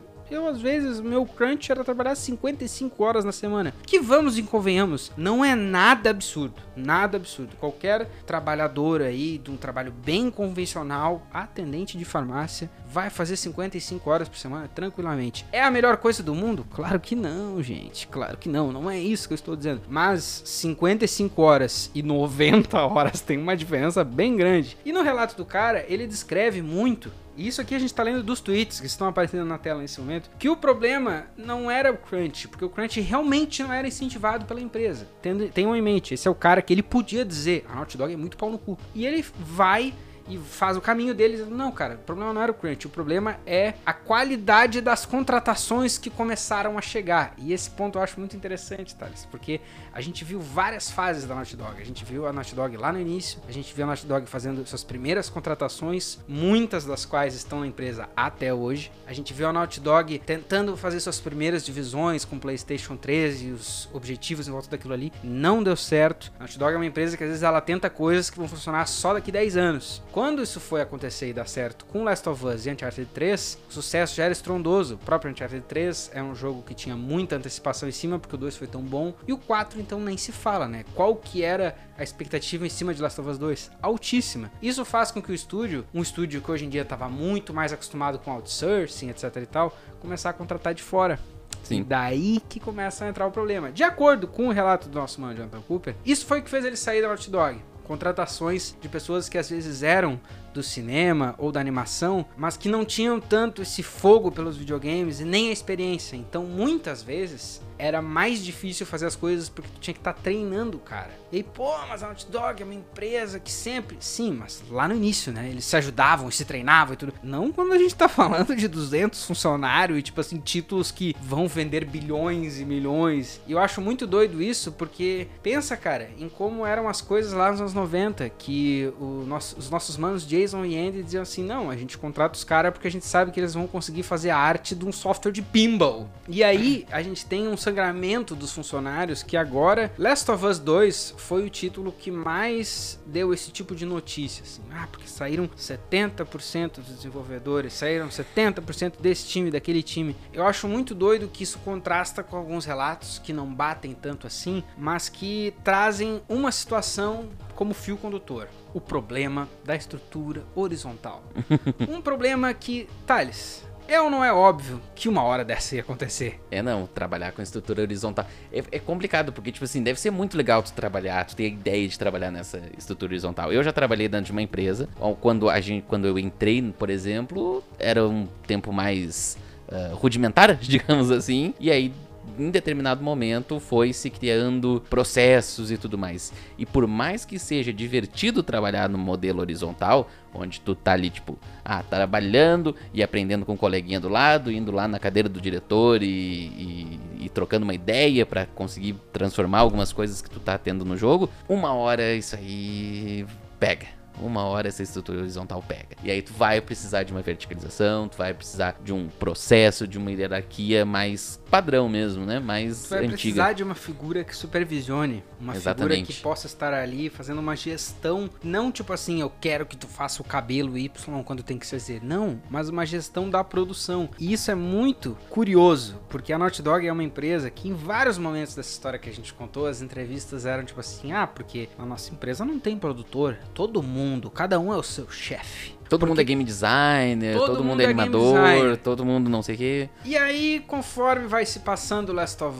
Us 1, conforme vai se passando Uncharted 4, que foi o jogo também que ajudou a trazer algumas polêmicas pra esse navio, começa a sair mais e mais reportes de porra, mas era uma bosta trabalhar sem chefe, hein, cara. Tem uma situação específica que eu achei muito interessante se eu não me engano, foi no desenvolvimento do Uncharted 4, que por causa dessa descentralização, o Neil Druckmann e o Bruce Staley estavam trabalhando na mesma parte, mas com ideias completamente diferentes. Os dois ficaram na mesma parte, respectivas três semanas, quando eles se encontraram, puta, a gente tava fazendo a mesma coisa e as tipo assim, só vai ser usada uma. Então, esse para mim é um dos muitos problemas que surgem com essa coisa da horizontalização completa. Outro problema óbvio é que tu vai vendo reportes de que tipo assim, ah, trabalhar na Naughty Dog é meio assim, o feedback ele tem que ser direto e a gente tem que te dizer que não gosta do bagulho na lata para tu entender. Então, se escuta muito mais feedback negativo do que positivo. Eu vi até uma citação específica de um cara dizendo que, não, na Naughty Dog meio que assim, quando tu não recebe resposta nenhuma, tu sabe que tu tá indo no caminho certo. O que é meio péssimo se tu for ver, né? Tipo assim, dá justamente na situação de dois grandes diretores da porra toda, o Bruce e o Neil, se baterem de frente numa coisa tão óbvia. Tipo assim, puta, como que a gente não sabe que nós dois estamos fazendo a mesma parte? Que vai contra até coisas que a Naughty Dog estava tentando resolver com o próprio projeto Ice, que é uma iniciativa de uma engine comum, mas é muito doido, cara, porque eles tentam fazer isso no sentido de engine, mas não no sentido de organizar o escritório. E isso, obviamente, vai cobrar seu custo, né? E agora a gente tem o futuro da Naughty Dog. A gente tem dois projetos, né? Tem um projeto, na verdade, que o Last of Us 1 ele tem multiplayer, né? Tinha um multiplayer muito bem conceituado e tudo mais. A gente tá com notícias aí a esmo de Last of Us Part 2 com o multiplayer, ia vir com o jogo, aí ia ser mais DLC, agora é um jogo standalone. Ah, já, eu já vi, passei por notícias falando que ele seria gratuito, né, pra chamar público pro PlayStation 5. E aí? Mas e, e aí tem notícia de gente saindo da empresa, a rodo. A rodo. Né? Como é que a gente. O Neil Druckmann tá fazendo a série, então assim. e ele já deu declaração de que esse projeto multiplayer é para ser, tipo, a coisa mais ambiciosa que eles já fizeram. Isso é uma palavra bem importante, cara, porque esses caras já são ambiciosos há muito tempo. Pois é, eu, eu quando vi essa, essa, essa, time, essa timeline, quando vi essa tagline de, tipo, vai ser o nosso projeto mais ambicioso, eu, cara, eles vão fazer o jogador número um, assim. Exatamente. Do, dos videogames, do Last of Us, porque, tipo, o Last of Us, ele já foi um projeto ambicioso. Botar ator no set, direção e fazer que nem um filme e tudo mais. Fazer uma série toda dedicada, porque é a Naughty Dog, né, que tá produzindo uhum. lá, o Ivan Wells, o... eles estão botando dinheiro deles na série também, já é uma coisa ambiciosa. E a série tá dando certo, que bom. A série tá dando muito certo, mas isso traz outra questão para o futuro. Outra questão muito pertinente. Pelo andar da carruagem, parece que a série, em sua primeira temporada, vai acabar perto da onde acaba o jogo. Primeiro, eu afirmo que vai ser isso agora, mas a série ainda não terminou de sair. Então, quando esse episódio estiver saindo, talvez eu tenha sido provado errado e eles vão esticar prim o primeiro jogo em duas temporadas. Eu acho difícil, mas... É, no, no, ritmo que tá andando, né? Parece hum. que vai acabar o primeiro jogo nesses nove episódios. Só que uma série, ela geralmente é feita de maneira mais rápida do que um jogo. Porque certeza. uma série, até assim, falando de maneira meio burra, a série às vezes tem menos etapas. E a série não precisa ser testada para que se achem bugs. Exatamente. Né? e, e o jogo não é mais que nem o Crash Bandicoot, que saiu 3 em 3 anos. Exatamente. Então, por que, que eu tô lançando essas cartas na mesa? Porque é bem provável que 2025 a gente esteja se deliciando com uma segunda temporada de Last of Us. Provavelmente início de 2025. Acho seguro dizer isso. Mesmo que eu não esteja trabalhando na HBO, não tenho o telefone do Pedro Pascal, queria, mas não tenho nem do Neil Druckmann. Queria também para trocar umas ideias, mas não tenho. Mas é possível dizer que 2025 seja a data segura. E isso traz outras questões, Thales. Porque o que, que vai ser feito do futuro dessas propriedades intelectuais? A gente abriu aqui para vocês, de maneira bem gráfica, as pernas da Naughty Dog. A gente foi lá no início, passou por tudo que trouxe a empresa até o seu poder titânico de sucesso. E ali a gente abriu para especulação. Mas a especulação, na verdade, ela se confronta de maneira dura aqui no final, porque a Naughty Dog hoje tem algumas propriedades intelectuais que estão por aí. O filme do Uncharted não teve o sucesso que Last of Us teve, por vários motivos. A história do Nathan Drake já acabou. A história do Nathan Drake já acabou.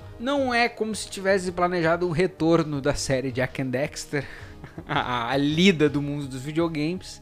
Nada. Mais uma propriedade intelectual que também tá meio por aí. O que, que nós vamos fazer no Last of Us Part 3? Vai existir? Não vai existir? Como é que isso, se isso existir, como é que isso impacta a série? E tem um fator também, pra quem tá acompanhando a série, de que ela toma liberdades criativas, né? Porque é uma adaptação, afinal de contas, de transformar a história. Será que a gente pode ver um mundo meio Game of Thrones, onde a série dá continuidade pro material? Seria um agora? rumo bem curioso. O jogo, os rumores é que seria 2026, né? Inclusive, 2026 seria PlayStation 6 e Last of Us Part 3, que eu já ouvi isso também. Que daí seria de maluco. Seria de maluco. Seria realmente perigoso. Tu acha possível não sair Last of Us 3 pro PlayStation 5? Ah, não, não, tipo, de ser o System Seller, por exemplo, de um Ah. PlayStation 6, né? Porque geralmente os consoles aí estão.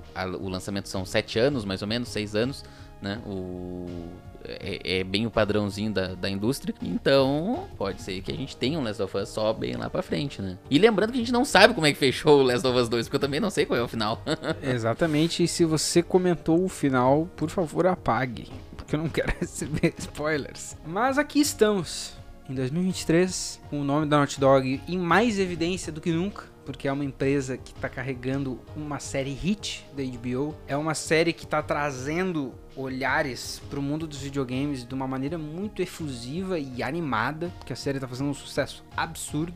Vai trazer muita gente pro videogame, provavelmente. Isso é uma das coisas mais interessantes de acompanhar a história inteira da Naughty Dog e agora tá aqui na bordinha do precipício, porque o precipício é o futuro. E será que a Naughty Dog vai continuar se mantendo esse titã dos videogames? É uma história que ela passa por vários caminhos que a gente sequer citou. Sempre há espaço para ir mais fundo na pauta, para trazer mais e mais nomes, mas se a gente um dia for revisitar a Naughty Dog, vai ser entrevistando alguém. Então, eu acho que a especulação é o que vocês vão conseguir no momento. Especulações à parte, uma coisa que é interessante na história da Naughty Dog é que ela é quase um ciclo, conforme a gente estava comentando aqui, né? De fato. Porque ela era uma empresa que começou do nada, como qualquer empresa começa de alguma coisa, né? Começa de uma ideia. Ela vai evoluir de uma empresa de jogo de mascote para uma solicitação da Sony de fazer jogos blockbuster, jogos cinematográficos e tudo mais. E ela vai fazer isso tão bem que ela vai virar uma série de sucesso, né? E aí agora essa série de sucesso vai conflitar com o jogo, a gente não sabe, vai ficar pro futuro, né? Seria muito doido que, tipo,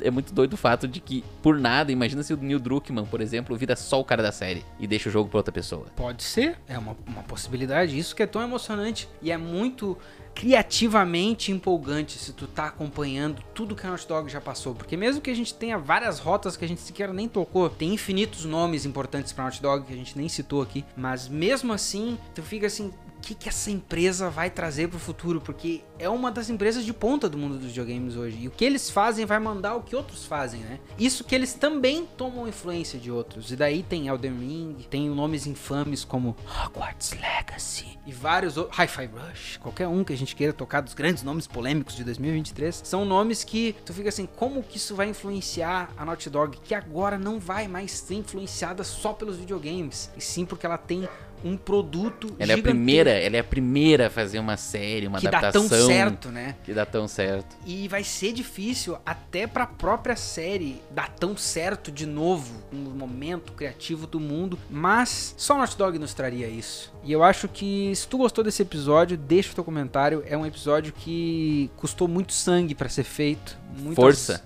Muitas, Muito sangue, suor e pixels, como o livro lá que eu quero ler. muitas horas de pesquisa e é só o primeiro episódio nesse formato dossiê, nesse formato exposé de uma empresa. Então, quer dar uma consideração final pro público ouvinte, Talecos? Agora sem falar de pauta pela primeira vez em duas horas e tanto. Uh, graças a Deus. Eu quero dizer, de consideração final, que assim, ó. Se a Naughty Dog é foda porque ela faz esses joguinhos incríveis que vocês tanto amam e tudo mais, vocês podem ser tão foda quanto a Naughty Dog acessando livepix.gg barra livepix.gg barra Boa Noite Gamers. A partir de 7 reais, selecionando lá a recompensa, tu pode entrar no grupo mais edificante dos videogames e fazer parte do Boa Noite Grupo. E acima de tudo, fazer com que episódios como esse existam, porque é uma coisa que realmente dedica bastante tempo da gente, assim. A gente aprende muito, porque eu não sabia quase que nada do que me trouxe assim a pesquisa, as Eu só tinha jogado os jogos também, né? Não, E nunca pra, pra fechar disso. e deixar um gancho pra próximos episódios, sabe o que, que eu acho mais de maluco, cara? De tudo, de tudo, tudo mesmo, assim, que a gente pesquisou e foi a fundo da história dessa empresa. Que tu começa a pesquisar e tem nomes que aparecem em outros lugares. A Amy Hennig a gente já tinha falado, porque ela tinha feito lá o Desert Strike e o Legacy of Kain.